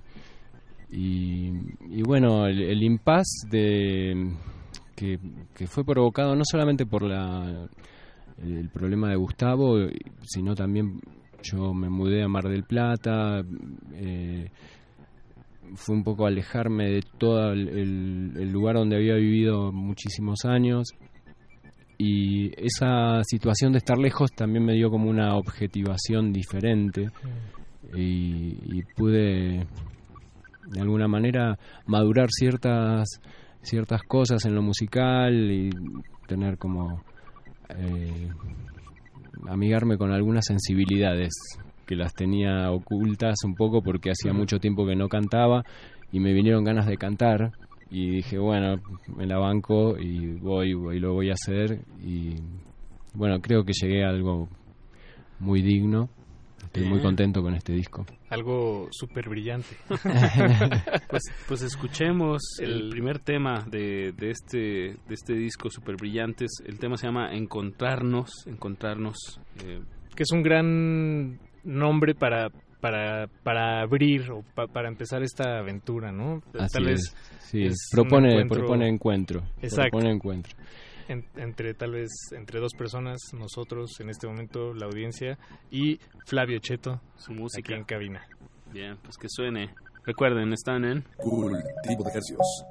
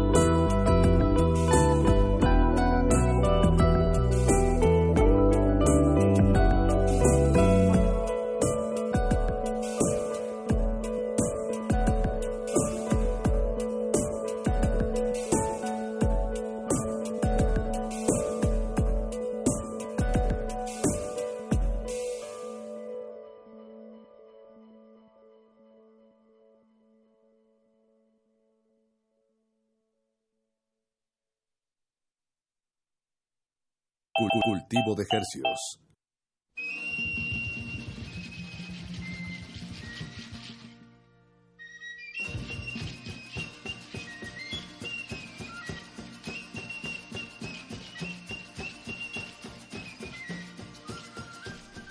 Escuchamos Encontrarnos, el primer tema del álbum Super Brillantes, que se publicó en el 2018, en el 2018, finales del 2018. Sí, así es. Eh, a cargo de Flavio Cheto, nuestro invitado de esta noche. Por Casa del Puente Discos, eh, que es un sello marplatense también y tiene muchos artistas, incluso el sello en los últimos años ha editado algunos artistas extranjeros también. Así que es un, como una fuente de música eh, más alternativa, indie de alguna manera, porque no es un sello mainstream. Claro, no- no pero- tienes una- una Pero disquera creo que atrás. el catálogo más interesante está en, en este, en este sello. No- ¿Nos puedes repetir el nombre del, del sello, eh, Flavio? Casa del Puente Discos. Ah, Casa del Puente. Eh, sí, es porque en Mar del Plata hay una casa eh, que está hecha sobre un arroyo que tiene un diseño por el arquitecto Amancio Williams que tiene como es como muy moderna para la, la época en que fue hecha y, y creo que Amancio Williams es como un contemporáneo a Le Corbusier de alguna manera un poquito posterior pero que Y- eh, y el sello cerca, tomó, sí. tomó el nombre Es- porque es un lugar icónico, justamente claro. el puente eh, no La- la casa. como por ejemplo la frase de Gustavo usa el amor como un puente Eso, yo, exacto. que, bueno etcétera no Es, eh, igualmente el, el, el sello es anterior a ese, a- al disco de Bocanada Ok, ok. ¿Qué, qué nos puedes decir, Flavio, sobre el, eh, la grabación? ¿Dónde lo, en, en qué estudios lo grabaron? el- Este, el proceso? este disco lo grabé en mi casa. En, en- teníamos una casa ahí en Mar del Plata con un tercer piso con como techo de madera. Eh, así que eh, mi, mi estudio personal, eh, digamos, ahí una computadora, monitores, micrófono, un par de cables, no muchas más cosas y mucha dedicación. Y bueno, guita- eh, guitarra vino Jupi con todo ese equipamiento de pedales y, y sus sonidos, efectos. Y, Eh, corrígeme si me equivoco, pero no hay, no hay batería, ¿verdad? Esto en el disco, en el disco no hay batería porque iba en un momento iba a verlo, pero mm, Pedro en ese momento estaba con su banda Alto Camet haciendo otro disco terminando y yo estaba como eh, Ya entusiasmado y queriendo plasmar como la idea también. Estaba como, como muy cerrada la idea. Pero la verdad que en, las- en las presentaciones que fueron todas hechas así con la, la banda, con- en trío, eh, las canciones se han potenciado muchísimo. Así que el vivo es algo un, po- algo un poco diferente al, al disco y, y revitaliza, digamos, la- las canciones también. Qué Porque bueno la es- fuerza de la batería, la Claro. canción, uno expresa más fuerte, etcétera. Y pues se van a estar presentando este, este fin de semana, como dijimos en el primer bloque, con va a estar abriendo Fermín Sánchez. Esto es el sábado 27 a las 9 de la noche. Entrada libre, Flavio Echeto. En el no Foro. Ilvana, que está ahí, creo que la, la estación de metro más cercana es Hidalgo, me Sí. parece, está ahí a un par de cuadras, dos, tres cuadras. Y la organización la hace After Oficial, que es una nueva app de un gran amigo de Tijuana, Efren Miranda, que está desarrollando esta, esta app que es para... Tiene como el lema de siga la fiesta. o Ajá. sea, y así que tiene como varios beneficios para la gente que gusta de ir a, a los eventos musicales sobre todo. Ok, ok. Bien, suena muy bien. Flavio, cuéntanos eh, sobre esta, la, pues una larga trayectoria que tienes como productor y como músico de sesión y como compositor. eh, ¿En qué, en qué años, eh, qué sería, finales de los 80, principios Sí, de los 90? finales de los 80 eh, comencé a, a formar las primeras bandas y juntarme con alguien a hacer música. Yo de muy chico hice un... eh, mis papás me mandaron a un conservatorio musical, hice como un jardín de infantes musical.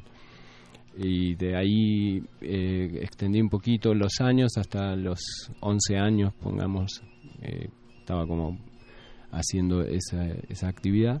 Después eh, comenzó la secundaria eh, y ya no, no me dediqué tanto. Y luego a los 17 años comencé de nuevo con, con ganas de aprender. Hice un taller de, de armonía y composición y eh, para ese entonces me compré un sintetizador y justo dio la casualidad otro amigo también estábamos en la misma onda escuchando Soft Cell, Human League así y, y varias cosas más. Eh, Peter Murphy también Ah, hacía como había eh, cosas contrastantes. Y conseguimos un cantante que se llamaba Andrés eh, Ruiz que era barítono era una voz muy grave Así que así eh, nos dedicamos a hacer en ese entonces eh, tecno industrial eh, que salió, que nosotros no sabíamos que había tecno industrial, pero bueno, después así. nos vimos eh, muy cercanos a muchas cosas que nos que nos gustaban, como sé, Front 242 y eh, Divo, no sé, cosas que nos sentíamos identificados en esos momentos, ¿no? Bueno, no sé, estoy tirando data, pero hace hace muchos años ya de esto. Bueno, luego esa, esa formación que se llamó La Forma, eh, lo teníamos a Daniel Melero entre nuestros fans. Ah, mira. Era fan de, del cantante, sobre todo por la voz que tenía, la particularidad. Ya, o sea, ya estaban tocando en vivo en Sí, nosotros habíamos tocado en vivo en, en- en lugares que después resultaron ser emblemáticos también, como el Paracultural y Cemento. Fueron dos lugares que, que propiciaron la escena del rock en. Buenos Aires, en Argentina, Aires. sí. Y bueno, así fue que un- una noche llega Melero y me invita a tocar en su primer disco solista. Unas trompetas, yo tocaba sintetizadores y trompetas y hacía coros. Y mm, desde ahí se, se fueron a. O sea, desde, el- desde que se armó la forma hasta ahora, se fueron como abriendo paula- paulatinamente puertas. Y una de las primeras la, me las me abrió de par en par eh, Daniel Melero. Ok. Luego vino. Colores Santos. Ahí ya. Yo ya lo conocía a Gustavo por una relación de amistad porque yo tenía una novia y la amiga la mejor amiga de mi novia estaba saliendo con Gustavo así que nos habíamos visto y hemos- habíamos compartido algunos videos y luego me vi grabando también en, en Colores Santos Wow. y ¿Y qué luego grabaste, guitarras? no trompetas Trompetas. trompetas sí Órale. en ese momento era como para mí fue como una llave ese instrumento porque era como un, eh, un hobby para mí ese eh, un instrumento que uno lo puede tocar en algunos temas dentro del rock no yo no quería ser solista ni un trompetista eximio Pero fue un buen comodín para, sí, para varios sí, para la verdad que debo agradecerle muchísimo a ese instrumento porque me abrió eh, no era no era muy eh, usual que se tocaran esos instrumentos en- y, y tuve Menos como como un lugar que se fue abriendo.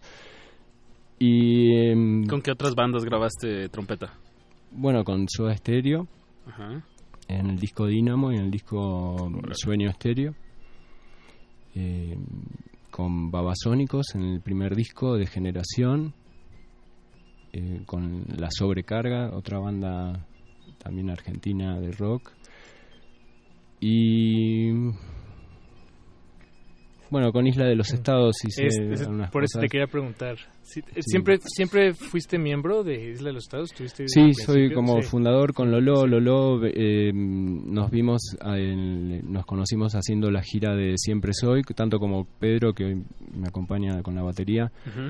Y pegamos, nos hicimos muy amigos y dijimos, bueno, vamos a hacer algo juntos. Así que cuando terminó la gira de Siempre Soy empezamos a hacer un material y salió un primer disco que se llama Latitud y lo estuvimos tocando bastante y aunque no, no logramos salir del país eh, eh, fue más eh, interno más de cabotaje y luego hicimos otro disco más que se llamó Expreso y que están en Spotify para buscarlos para escucharlos están muy buenos y este año después de prácticamente 10 años de no hacer música eh, sacamos dos canciones nuevas Ah, Así guau, que ¿este está- año? Sí, sí, son más bailables y están ahí en, Ah, el- no las- en Spotify. No las no, no, no pasaron por mi radar, pero las, las buscaré muy bien. Qué bien. Este, pues yo, yo creo que estaría bueno escuchar más música de Super Brillantes. Escuchamos el tema que lleva el, el título de, del disco, Es Super el número Brillantes. Em, pues algo que quieras agregar sobre el tema, Flavio. Bueno, Super Brillantes, eh, si, si bien suena como un poco ego trip poner- ponerle un título así, Ajá. pero voy a explicar un poco la canción. El concepto de la canción es como una es una letra que se repite tres veces, pero en una parte habla de las estrellas que nos han acompañado, que me han acompañado y que de alguna manera yo las considero en este disco de esta manera sutil pero que sí las tengo presentes, obviamente Melero, Gustavo y, y algunos artistas plásticos también amigos que, que me han influido para bien Eso y yo los considero estrellas súper brillantes, entonces por eso eh, el nombre del disco. Bien, pues escuchemos Super Brillantes de Flavio Cheto y volvemos aquí a Cu- Cu- Cu- Cu- Cultivo de Ejercicios. Cultivo de ejercicios.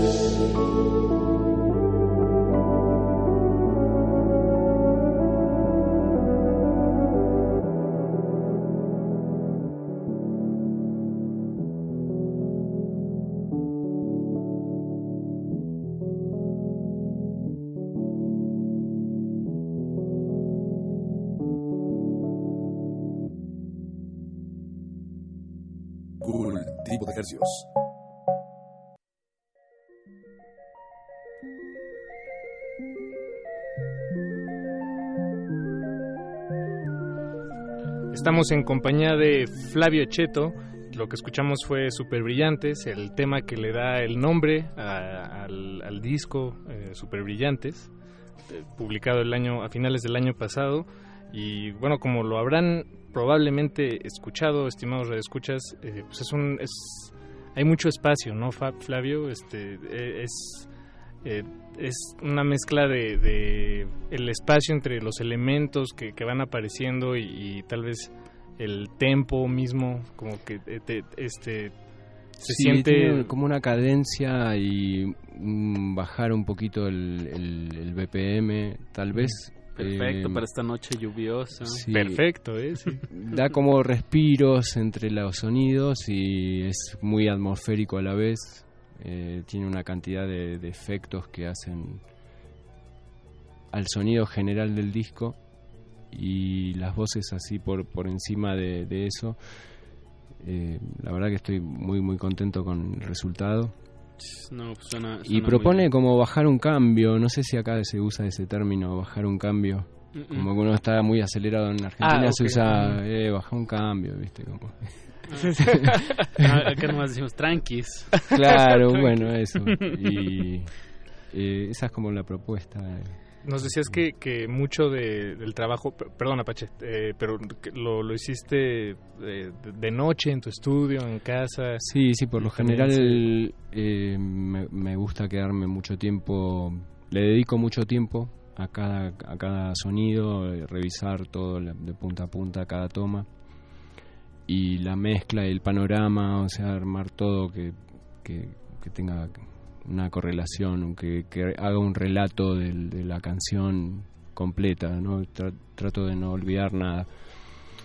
Esto es en cuestión de la, de la producción, del sonido. Sí. Y en, en cuestión de la composición, pues se, se oye un gran, gran eh, pues detalle de la, de la pluma, ¿no? Digamos, de la, de la escritura, de la, La letra. de la letra de las canciones. Y, eh, digamos, yo escribo durante, en cuanto puedo escribo algo, una frase o alguna, a veces salen canciones enteras. Y en el caso de, mm, de estas canciones hicimos como las melodías y digamos así tipo un balbuceo de lo que es, podría ser las, Y las lo, ya lo palabras y luego lo mm, bajaba como una idea y prácticamente fue así como medio automático, como que se llegaba rápido a la, a la finalización de la... No es cra- muy craneado todo. Ya, ya, ya. Y bueno, em, hay que mencionarlo, no sé si lo hemos dicho, que también eh, tú eres como coautor de varias canciones que con Gustavo Cerati. de- Sí, de los discos Bocanada y de Siempre Soy, además de compartir algunos eh, proyectos electrónicos como Ocio o Rocken, eh, que también trabajamos juntos. Co- ¿Cómo y en el caso de, con- de- con de esta presentación que voy a hacer, voy, Ah. a, voy a tocar a, a modo de, de homenaje hace 20 años que salió Bocanada. Wow. Y las canciones que compuse con Gustavo las vamos a, a versionar y tenemos eh, Alma y Perdonar es Divino, y, eh, Perdonar es Divino, perdón. y, y tenemos unas versiones muy lindas. Eso es este sábado en el foro Ilvana. Eh, el evento es gratis. El foro Ilvana está ahí a unas cuantas cuadras de Metro Hidalgo, en el centro de esta bellísima ciudad y mojada ciudad. Puente de Alvarado 17, Colonia Buenavista. Eso, Apache. La delegación Cuauhtémoc. Evento Este- gratuito. eh, y va a estar abriendo Fermín Sánchez de los Guadalupes. No se lo pierdan. Nos, ya se nos está acabando el programa, nos quedan escasos cuatro minutos, tres, y nos gustaría despedirnos con un último eh, tema que, que aparece en este disco, que lo escogió Flavio, el tema se llama Súbito, estoy, Sí, habíamos quedado en Súbito. ese? Sí, en Sí, Súbito. Eh, Flavio, pues algo que, que nos puedas decir antes de... de súbito. Eh, súbito es eso, es como una sensación que viene de repente y, y de alguna manera analiza la situación de, de ir hacia, de tener en cuenta el corazón, de pedir más de lo que, de lo que se ha recibido, de alguna manera exigirle un poco al, al, al corazón y a la vida y no querer quedarse quieto, ir más un poquito más allá. Bien. Bien. Flavio, pues eh, muchas gracias por, por acompañarnos, por compartirnos todas estas anécdotas y, y pues nos vemos el sábado, sin duda. Bueno, sí, por las nueve de la favor, noche. que vengan todos, que, que es gratis y vamos a dar lo mejor en el escenario. Y por recordar a la audiencia también el sábado, pero a, la, a partir de las 11 de la mañana, ahí está ya todo su sábado resuelto. eh, pueden ir a las islas de, De la, la UNAM. de Ciudad Universitaria, va a estar el festival Cantares, fiesta de trova y canción urbana. Va a estar Caetano Veloso, Oscar Chávez, Isabel Parra, Fernando Delgadillo y Luiva María Evia. Eh, entonces esto se acaba en la tarde y luego de ahí nos podemos ir a, Al Foro Ilvana al Foro para- Ilvana, a ver a Flavio perfecto. Cheto. Qué- Bien. Sábado musical. Sí, va a estar increíble el Y sábado, todo es ¿eh? gratis. Y todo es gratis. Buenísimo. Bien, pues eh, nos despedimos para que podamos escuchar la canción. Muchísimas gracias. Quédense en sintonía. Esto es Resistencia Modulada. Gracias. Cultivo de ejercicios.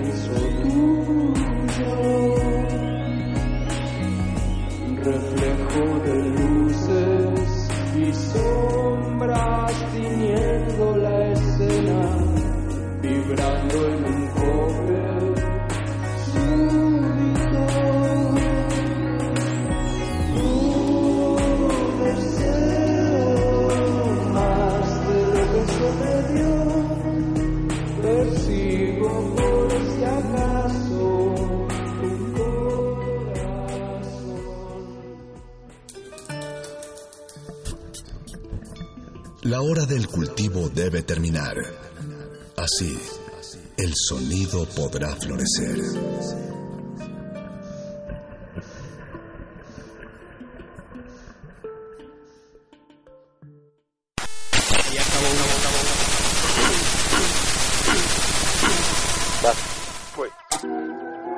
Leí por primera vez la bitácora del capitán Ortega en un monasterio frente al mar. En la mañana del 13 de febrero de 1634, ancló su barco atrás de un arrecife. Esa noche fueron atacados por piratas. El barco se incendió y se hundió en la laguna. Diez días después encontraron al capitán. Aún sostenía su bitácora. Él describió un mundo de diminutas criaturas submarinas del tamaño de su pulgar. Nadie le creyó. Pero hay algo acerca de la historia del capitán Ortega que me hace pensar que es verdad.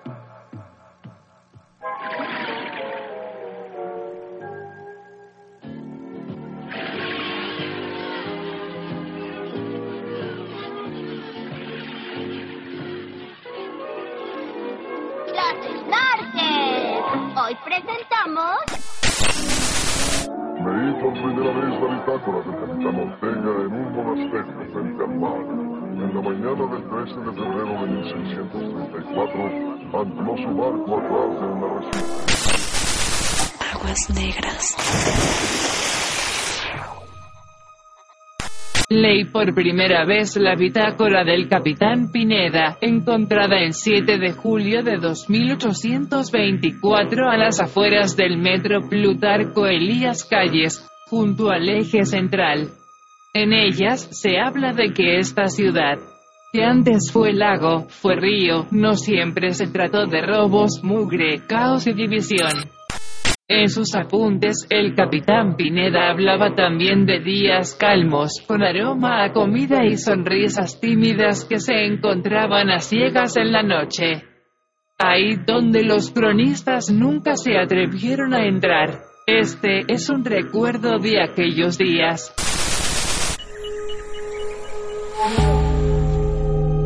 Existen flores en medio de los pantanos. Ecosistemas entre los charcos. La basura de unos es el tesoro de otros. La realidad es una máscara. Y cada una de sus verdades, una historia. Aguas negras. Ensuciamos porque la renovación está en limpiar. Limpiar.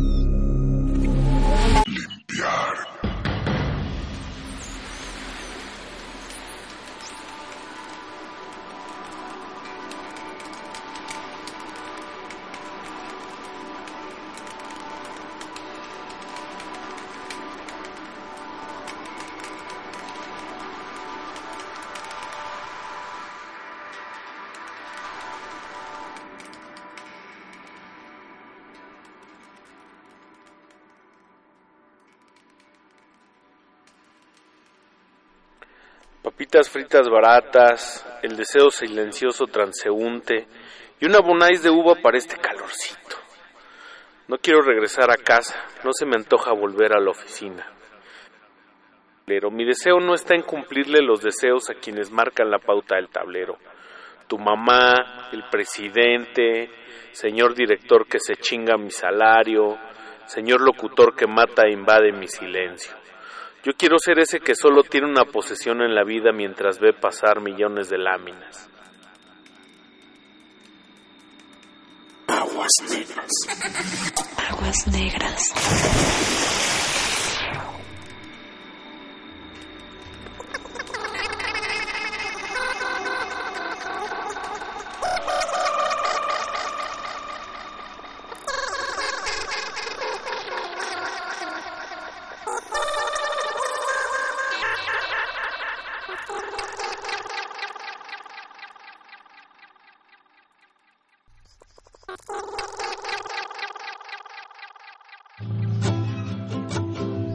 Ser la pobreza descriptiva de sus narraciones o la falta de congruencia entre sus páginas, o tal vez su excesiva inclinación por lo repetitivo. Obsesionado con mi boca, habla sin respirar, despacio te digo porque nos falta un tiempo más para pasear este país nublado, este país nublado.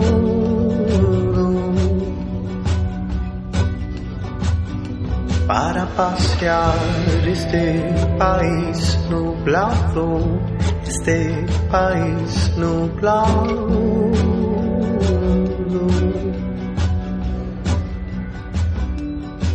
And I haven't lost my mind thinking about you.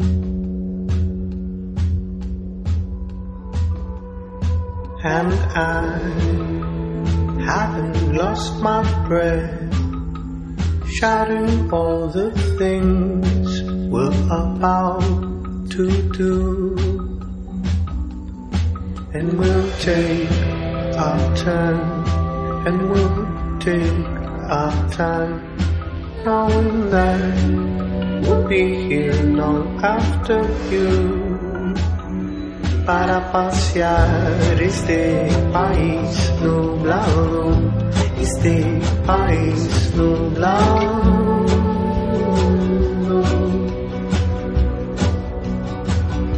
Para pasear este país nublado, este país nublado.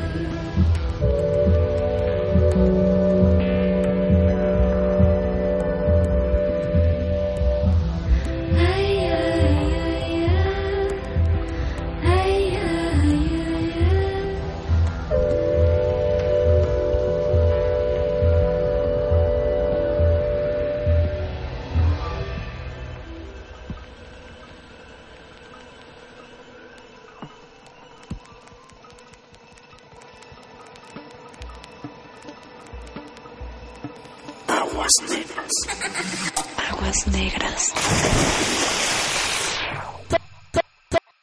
¿Qué en tu casa del corte? No le de mi vida. Y no puedo más. Machica, machica, oye, oye, machica, machica, Machica, machica, machica, machica. Mejor que se pongan a trabajar o a hacer otra cosa, ¿no? Y los que piensan eso, pues la neta son una vasca. Aquí nos moneamos tranquilos. Ay, pues es que no inventes, parece que están haciendo otra cosa ahí en el baile, no me gusta. Bueno, no, no lo bailaría. Yo creo que la mujer se debe de dar a respetar, ¿no? Y eso como que no, no está muy bien visto. Eh, ya no hay pudor, ya no hay respeto. O sea, a usted se le hace un baile inmoral.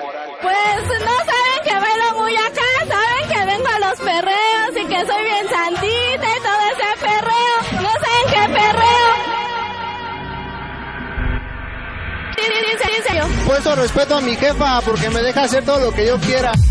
Ok, mami, ¿y dónde están las que van a perrear?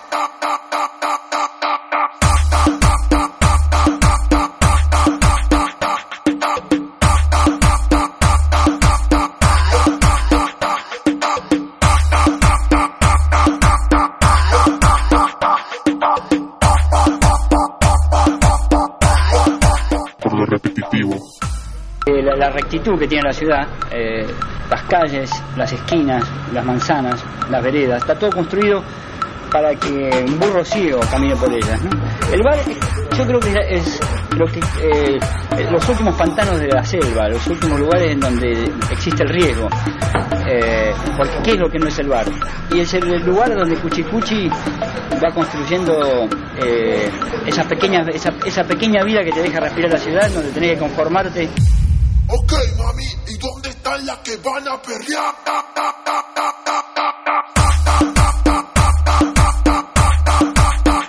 El bar es, la última oferta de la eternidad, la última oferta que queda de la libertad, de- del peligro a que pierdas tu novia, a que te enojes con tu amigo, a que aparezcan personas desconocidas. Eh, yo creo que el bar es, sobre todo es el- no digo la selva, pero por lo menos el bosque que le queda a la ciudad.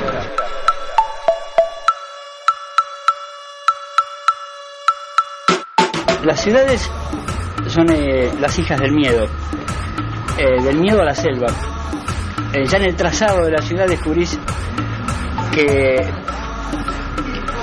que la, rectitud que tiene la ciudad, las calles, las esquinas, las manzanas, las veredas, está todo construido para que un burro ciego camine por ellas. El bar, yo creo que es lo que los últimos pantanos de la selva, los últimos lugares en donde existe el riesgo.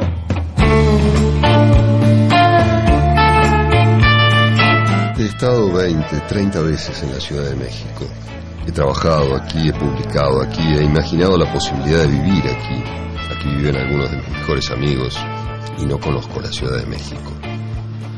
Conozco trocitos de México, algunos barrios, algunas sensaciones y a veces me pregunto si hay otra forma de conocerla. No la conozco, ni creo que sea posible, pero lo intento una y otra vez. México es la ciudad más grande del hemisferio occidental. México es la ciudad más antigua de América. México es una de las 10 ciudades más ricas del mundo. México no es una ciudad. Es quizás más que ninguna lo que ahora son las ciudades desmedidas. Una federación de pueblos grandes unidos por esas cosas. México es tan diversa, tan inabarcable. Sus barrios riquísimos, sus barrios pobres, sus barrios peligrosos, sus autopistas superpuestas, intrincadas, infinitas, sus calles arboladas, sus calles destrozadas, sus malls y sus mercados, sus monumentos, sus agujeros, sus rincones, su poder, su impotencia. El centro de México está construido sobre el fango de un lago, el sur sobre la lava de un volcán, el oeste sobre los gases de un basural gigante. En México todo cambia y nada cambia. Lo único seguro es que nada está seguro. Todo puede temblar, todo puede caer. Todo es promesa, todo es amenaza, todo es sorpresa todo el tiempo.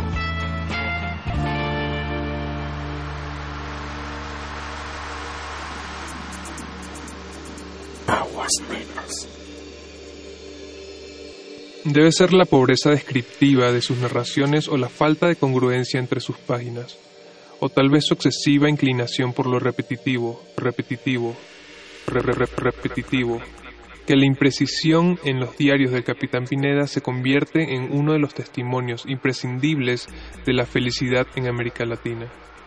Y no solo es América Latina citadina y doblemente colonizada, una por España y otra por los gringos. Es un honesto acordeón para ver cómo era el brasilero nostálgico, el catalán salvaje que resiste, el alemán más argentino, el sur más confuso e incomprendido. La felicidad del mundo es la herida, y América Latina, el río rojo que daba vida. Pinches huevones, mentirosos y copipasteros. No se sienta un culo, mi niño. Ya sabe usted que es mi perro.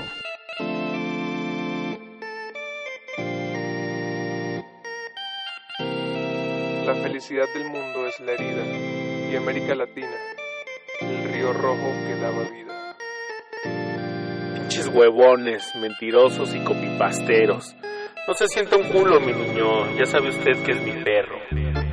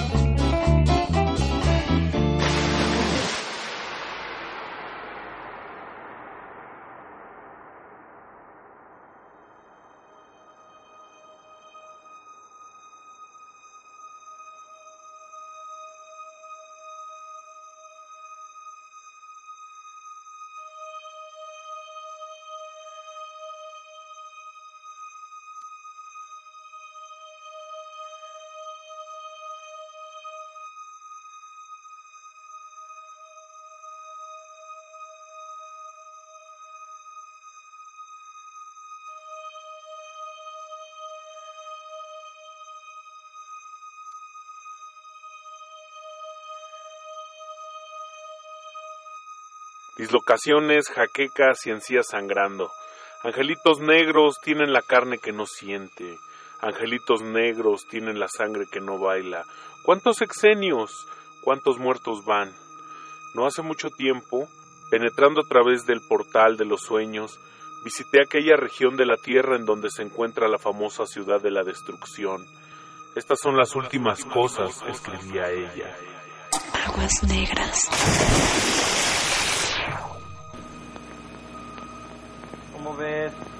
Está dura, ¿no? Sí. Sí, mejor quédate. Ya mejor quédate, ¿para qué te vas? Está durísima. Sí, está bien dura. ¿Pero qué horas voy a llegar? Está más dura, ¿no? Yo creo que mejor avisas. Ey. Mejor avisa, ¿no? Ey, voy a avisar, no tiene pa' cuándo. Está re dura. Igual ayer. Ey, dos, tres. Regular. ¿Cómo ves? Mejor avisa. Mira, ahí va otro. Mira, ¿viste? ¿Dónde? Allá, velo. Ya no viste. ¿Dónde? Allá abajito, ya lo viste, velo. Está re dura. Ay, nomás avisa y no hay tos. Nunca hay tos. Ni modo de avisar, ¿no? ¿Cómo aviso? ¿Serio? Me cae de madre que si sales ahí abajo te ahogas. Ey. Ay, nomás avisa y ahí muere. Mira ese, con paraguas y todo. ¿Dónde? Allá, ¿no ves? Velo. ¿Cuál? ¿Aquel? No, hombre, el otro. Ese ya se fue. ¿Ves o no ves? ¿Cómo ves? No, pues sí. Está dura.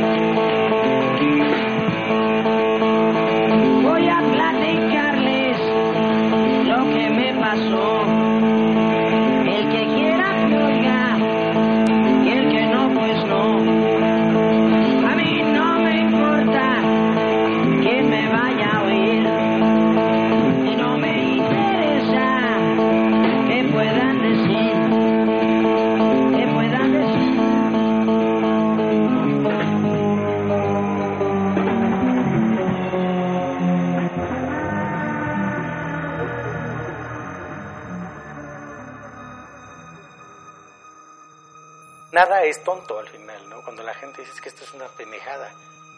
Pues aparentemente, pues es cosa de ver, ¿no? Y la gente dice, no, ¿qué significa? Pues hay que ver, ve. Y la gente ya no, ya no ve, ya no vemos. Si es trágico, ¿no? La gente ya no, ya, ya no, ya no vemos. Si es trágico,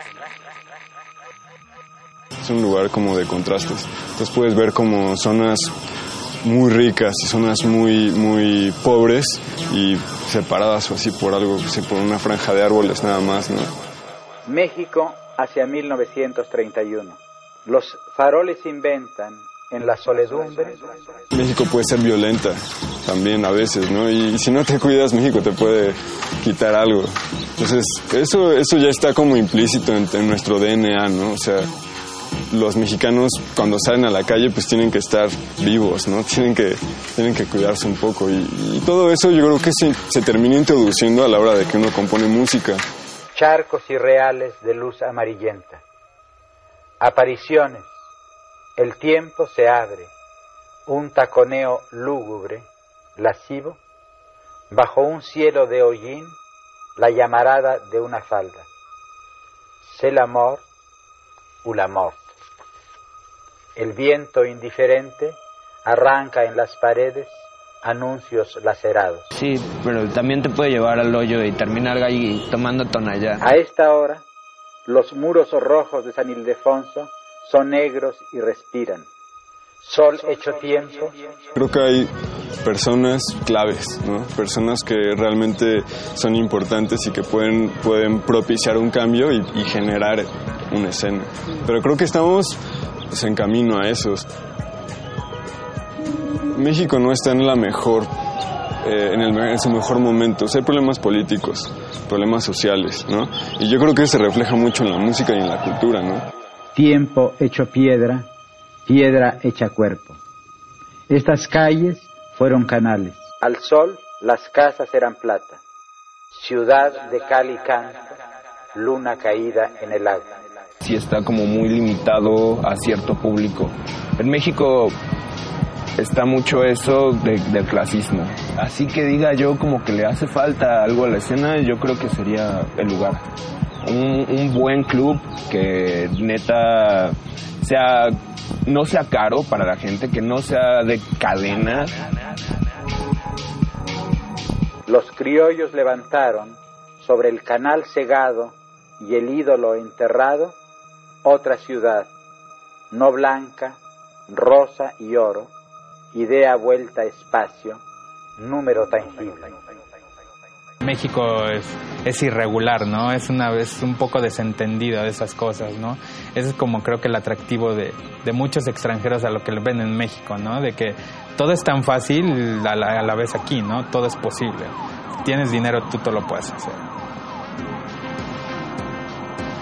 Tratamos de no llevar las cosas así, pero pues en ciertas partes como pagar una cantidad enorme de dinero, pues si podemos hacerlo de forma ilegal y mantener como una esencia.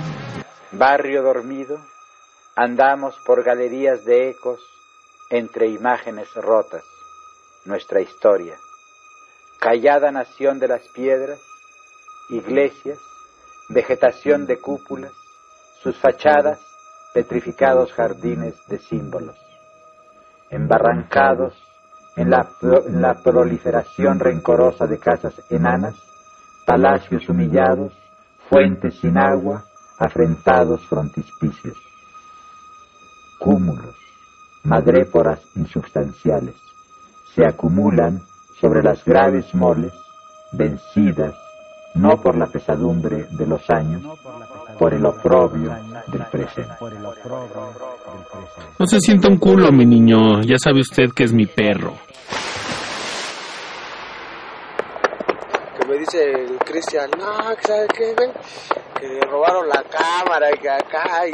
A la banda, a la banda le, le da importancia la cámara. Porque dicen, ay, con eso vamos a fumar unas pinches pisrotas y pinche madre y acá. Sin importarles que eso se puede utilizar para hacer algo de bien, algo de trabajo. Quiero salir adelante, seguir haciendo mis cosas, ¿no? para hacer algo que yo quiero. Pero pues sí, vamos a echarle, vamos a echarle ganas, ¿no? Para sacar adelante, espérate, para sacar adelante esto que nosotros queremos que sea, que no sea una delegación, ¿no? Sino que sea, aunque va a haber peleas, ¿no? Va a haber peleas, va a haber disgustos, ¿no? Pero vamos a tratar de, de superar las cosas, ¿no? Que la gente no nos moleste. Y acá, ¿no? Que la gente no nos moleste. Y acá, ¿no? Que la gente no nos moleste. Y acá, ¿no? Que la gente no nos moleste. Y acá, ¿no? Es como... Debe de ser una persona normal, ¿no? Porque el dinero dicen que es el rey del mundo, ¿no? Y a huevo que sí, ¿no? A lo mejor, me- pero a lo mejor siento coraje, ¿no? Envidia, de acá, ¿no?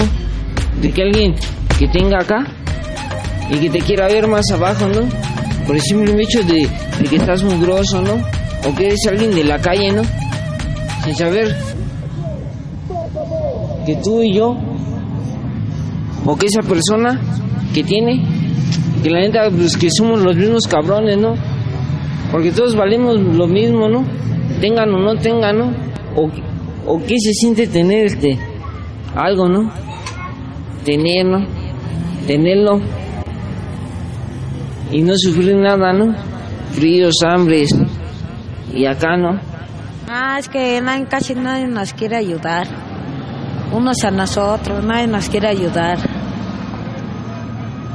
¿Y tú este, piensas por qué, por qué no nos quieren ayudar?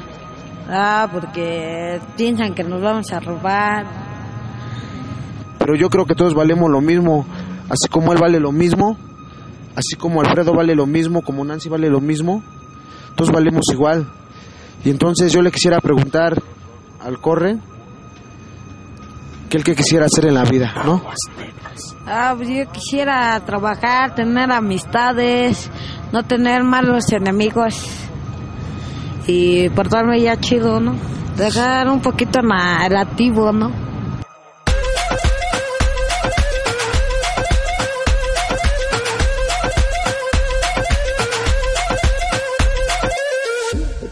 Aguas negras. Aguas negras.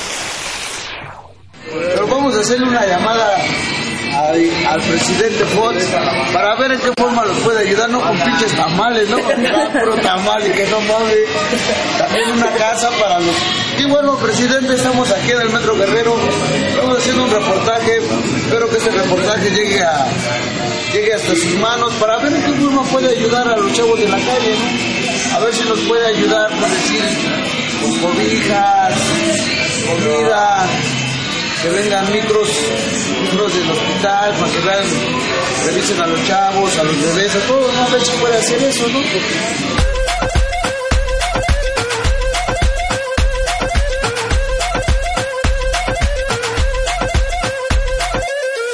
Tenemos confianza de decirle que vaya y vaya y, y descanse, ¿no? Porque no podemos decirle groserías, ¿no? Porque ya que si nos dedicamos a decirle groserías, pues no nos va a hacer caso. Así que, si gusta y puede ayudarnos, ¿no? Tal vez este pinche gobierno tan culero si nos dedicamos a decirle groserías, pues no nos va a hacer caso. Así que, no nos ha sabido valorar a nosotros los pobres. ¿Por qué? Porque no nos, ha- no nos han dado empleos así. Que es por eso que nosotros tenemos que, que buscar algo como faquirear, acostarnos en vidrios. tomar a una persona, si no lo permite. Pinches huevones, mentirosos y copipasteros. No se sienta un culo, mi niño. Ya sabe usted que es mi perro.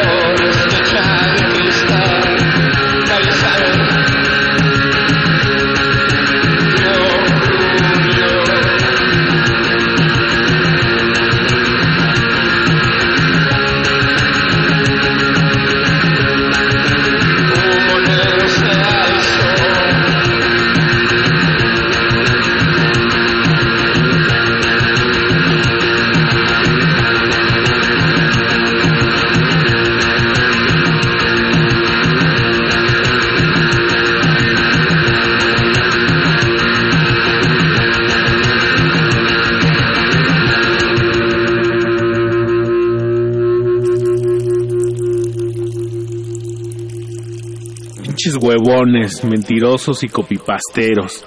No se sienta un culo, mi niño. Ya sabe usted que es mi perro.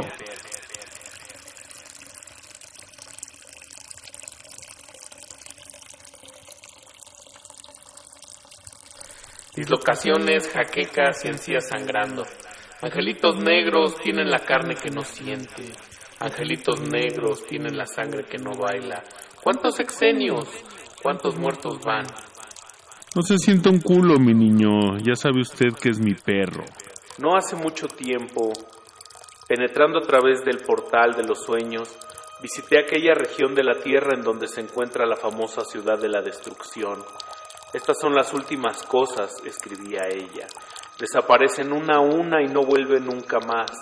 Puedo hablarle de las cosas que yo he visto, puedo hablarte de las cosas que yo he visto, de las que ya no existen, pero dudo que haya tiempo para ello. Ahora todo ocurre tan rápidamente que no puedo seguir el ritmo. No espero que me entiendas. Tú no has visto nada de esto, y aunque lo intentaras, jamás podrías imaginártelo. Estas son las últimas cosas. Una casa está aquí un día y al siguiente desaparece. Una calle por la que uno caminaba ayer, hoy ya no está. Incluso el clima cambia de forma continua. Un día de sol, seguido de uno de lluvia. Un día de nieve, seguido de uno de niebla. Templado, después fresco. Viento seguido de invierno. Una tarde de luz esplendorosa, tan cálida que no necesita llevar más que un jersey. Eran días felices. Eran días felices también porque ya no teníamos dinero ni esperanzas. Nos alimentábamos de pedazos de muro, de banquetas desmoronadas y avenidas corroídas. Todo dolía, nada sabía. La Ciudad de México era el lugar más bello sobre la faz de la tierra, en donde el calorcito quemaba ácido, en donde la miel de octubre nos derretía los ojos. Dejo estos testimonios. Dejo estos testimonios. Dejo estos testimonios. Dejo estos testimonios. Dejo estos testimonios. Dejo estos testimonios para el abismo. El casi pringoso placer de comerse un taco de cochinada. Sabor a mofle y soledad. Para todos, todo. Para nosotros, nada. Y así, y asá, y acerejé. Conjuro sin contexto para estar felices. 9 de mayo del 3024. Beverly Hills 90210. 4. Beverly Hills 90210. 4. Beverly Hills 90210. Ahí te ves. 4. Beverly Hills 90210. 4. Beverly Hills 90210. Ahí te ves. 4. Beverly Hills 90210. 4. Beverly Hills 90210. 4. Beverly Hills 90210.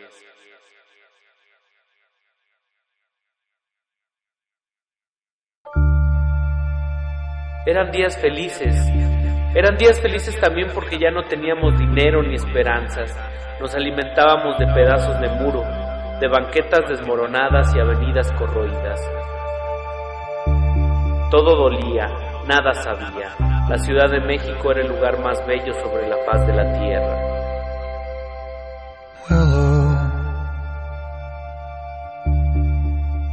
Where are you hiding now? Willow, where are you hiding now? In the dappled light, deep in the tree,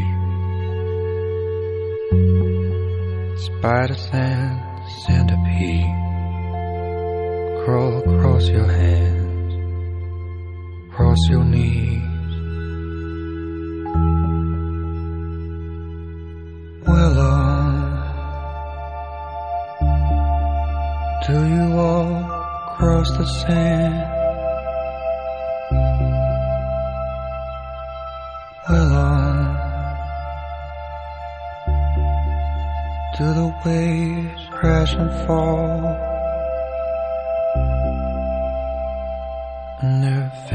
Tickle at your feet. and pull a little. Stay retreat. Do you feel the rushing forward? Though you're standing still. Willow. Are we rushing forward? Are we standing still?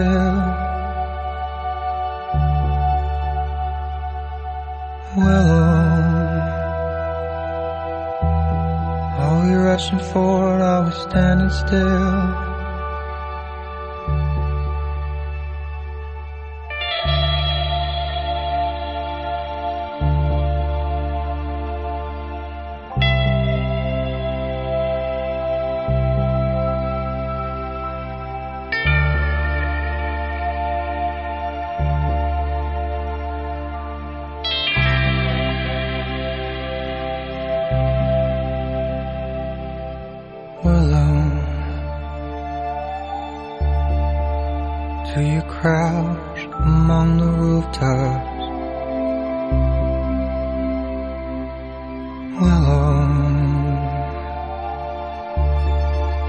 Listening to city wheezing. And your dreams they stretch beyond the clouds and past the moon and to the stars. You feel the rushing forward, though you're standing still. Willow, are we rushing forward? Are we standing still? alone. Does this love hold a destination willow? Feel the wind run through your hair willow? Feel the sun upon your back, love's hand, breath, an abyss.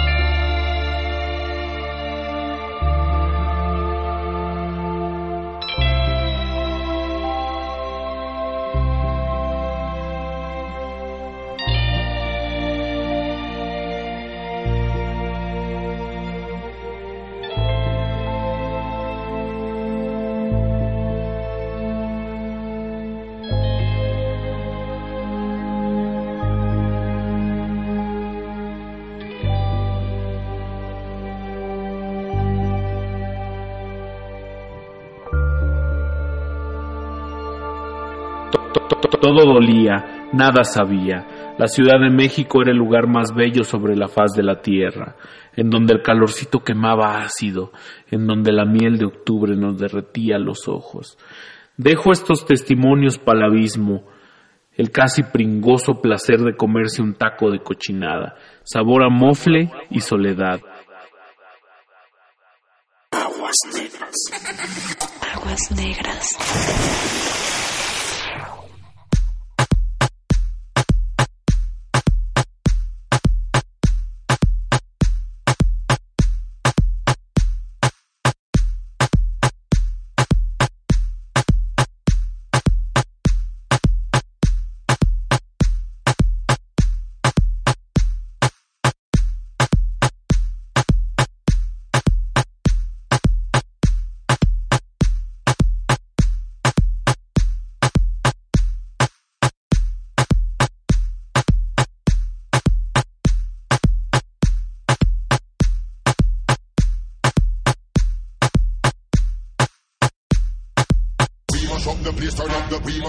Place, turn up the we mash up the place, turn up the we mash up the place, turn up the we mash up the place, turn up the we mash up the place, turn up the we mash up the place, turn up the we mash up the place, turn up the we mash up the place, turn up the we mash up the place, turn up the we mash up the place, turn up the we mash up the place, turn up the we mash up the we mash up the we mash we mash we we mash up the place, turn up the bass and make them all have We mash up the place, turn up the bass and make them all have fun.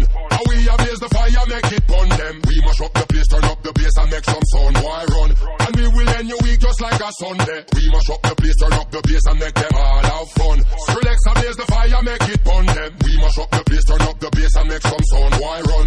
And we will end your week just like a Sunday. Fun.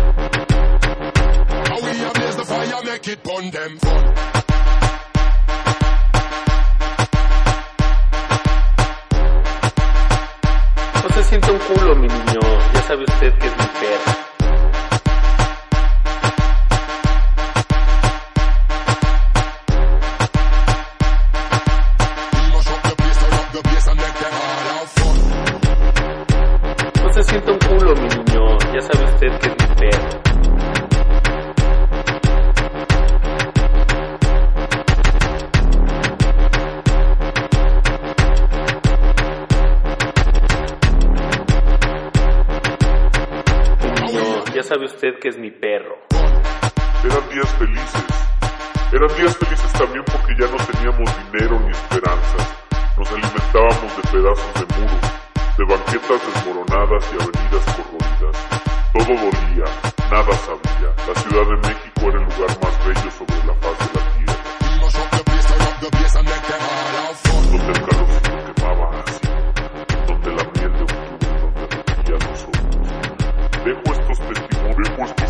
dejo estos testimonios, dejo estos testimonios, dejo estos testimonios, dejo estos testimonios para la vista.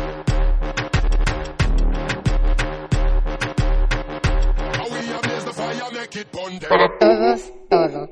Para nosotros, nada. Y así, y asá, y acerejé. Conjuros sin contexto para estar felices. 9 de mayo del 3024. Beverly Hills 90 210. 4. Beverly Hills 90 210. 4. Beverly Hills 90 210. Ahí te ves. 4. Beverly Hills 90 210. 4. Beverly Hills 90 210. Ahí te ves. 4. Beverly Hills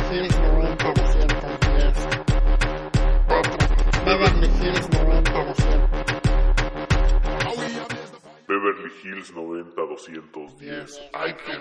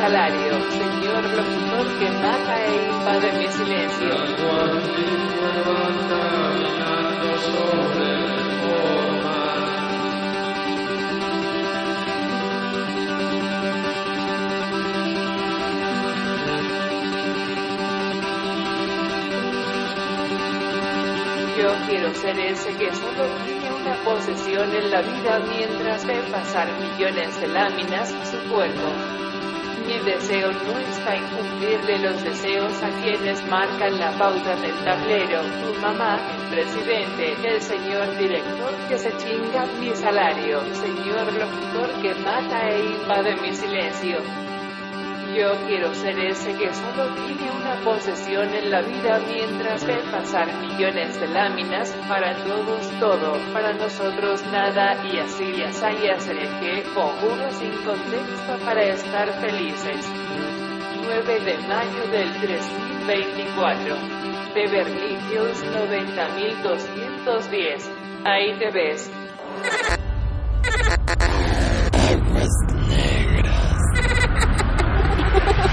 Salvajemente lacustre.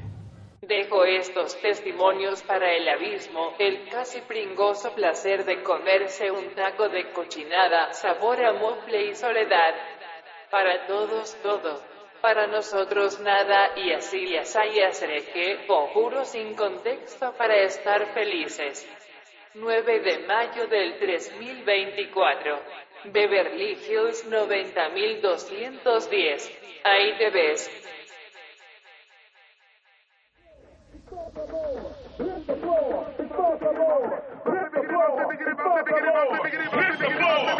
Eres del lugar donde recoges la basura, donde dos rayos caen en el mismo sitio, porque viste el primero, esperas el segundo y aquí sigues.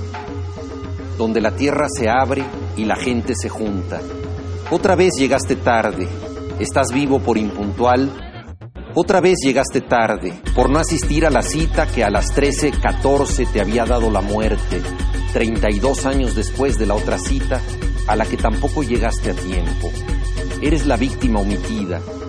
El edificio se cimbró y no viste pasar la vida ante tus ojos como sucede en las películas. Ensuciamos porque la renovación está en limpiar.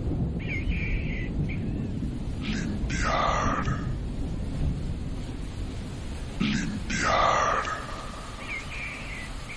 Aguas negras.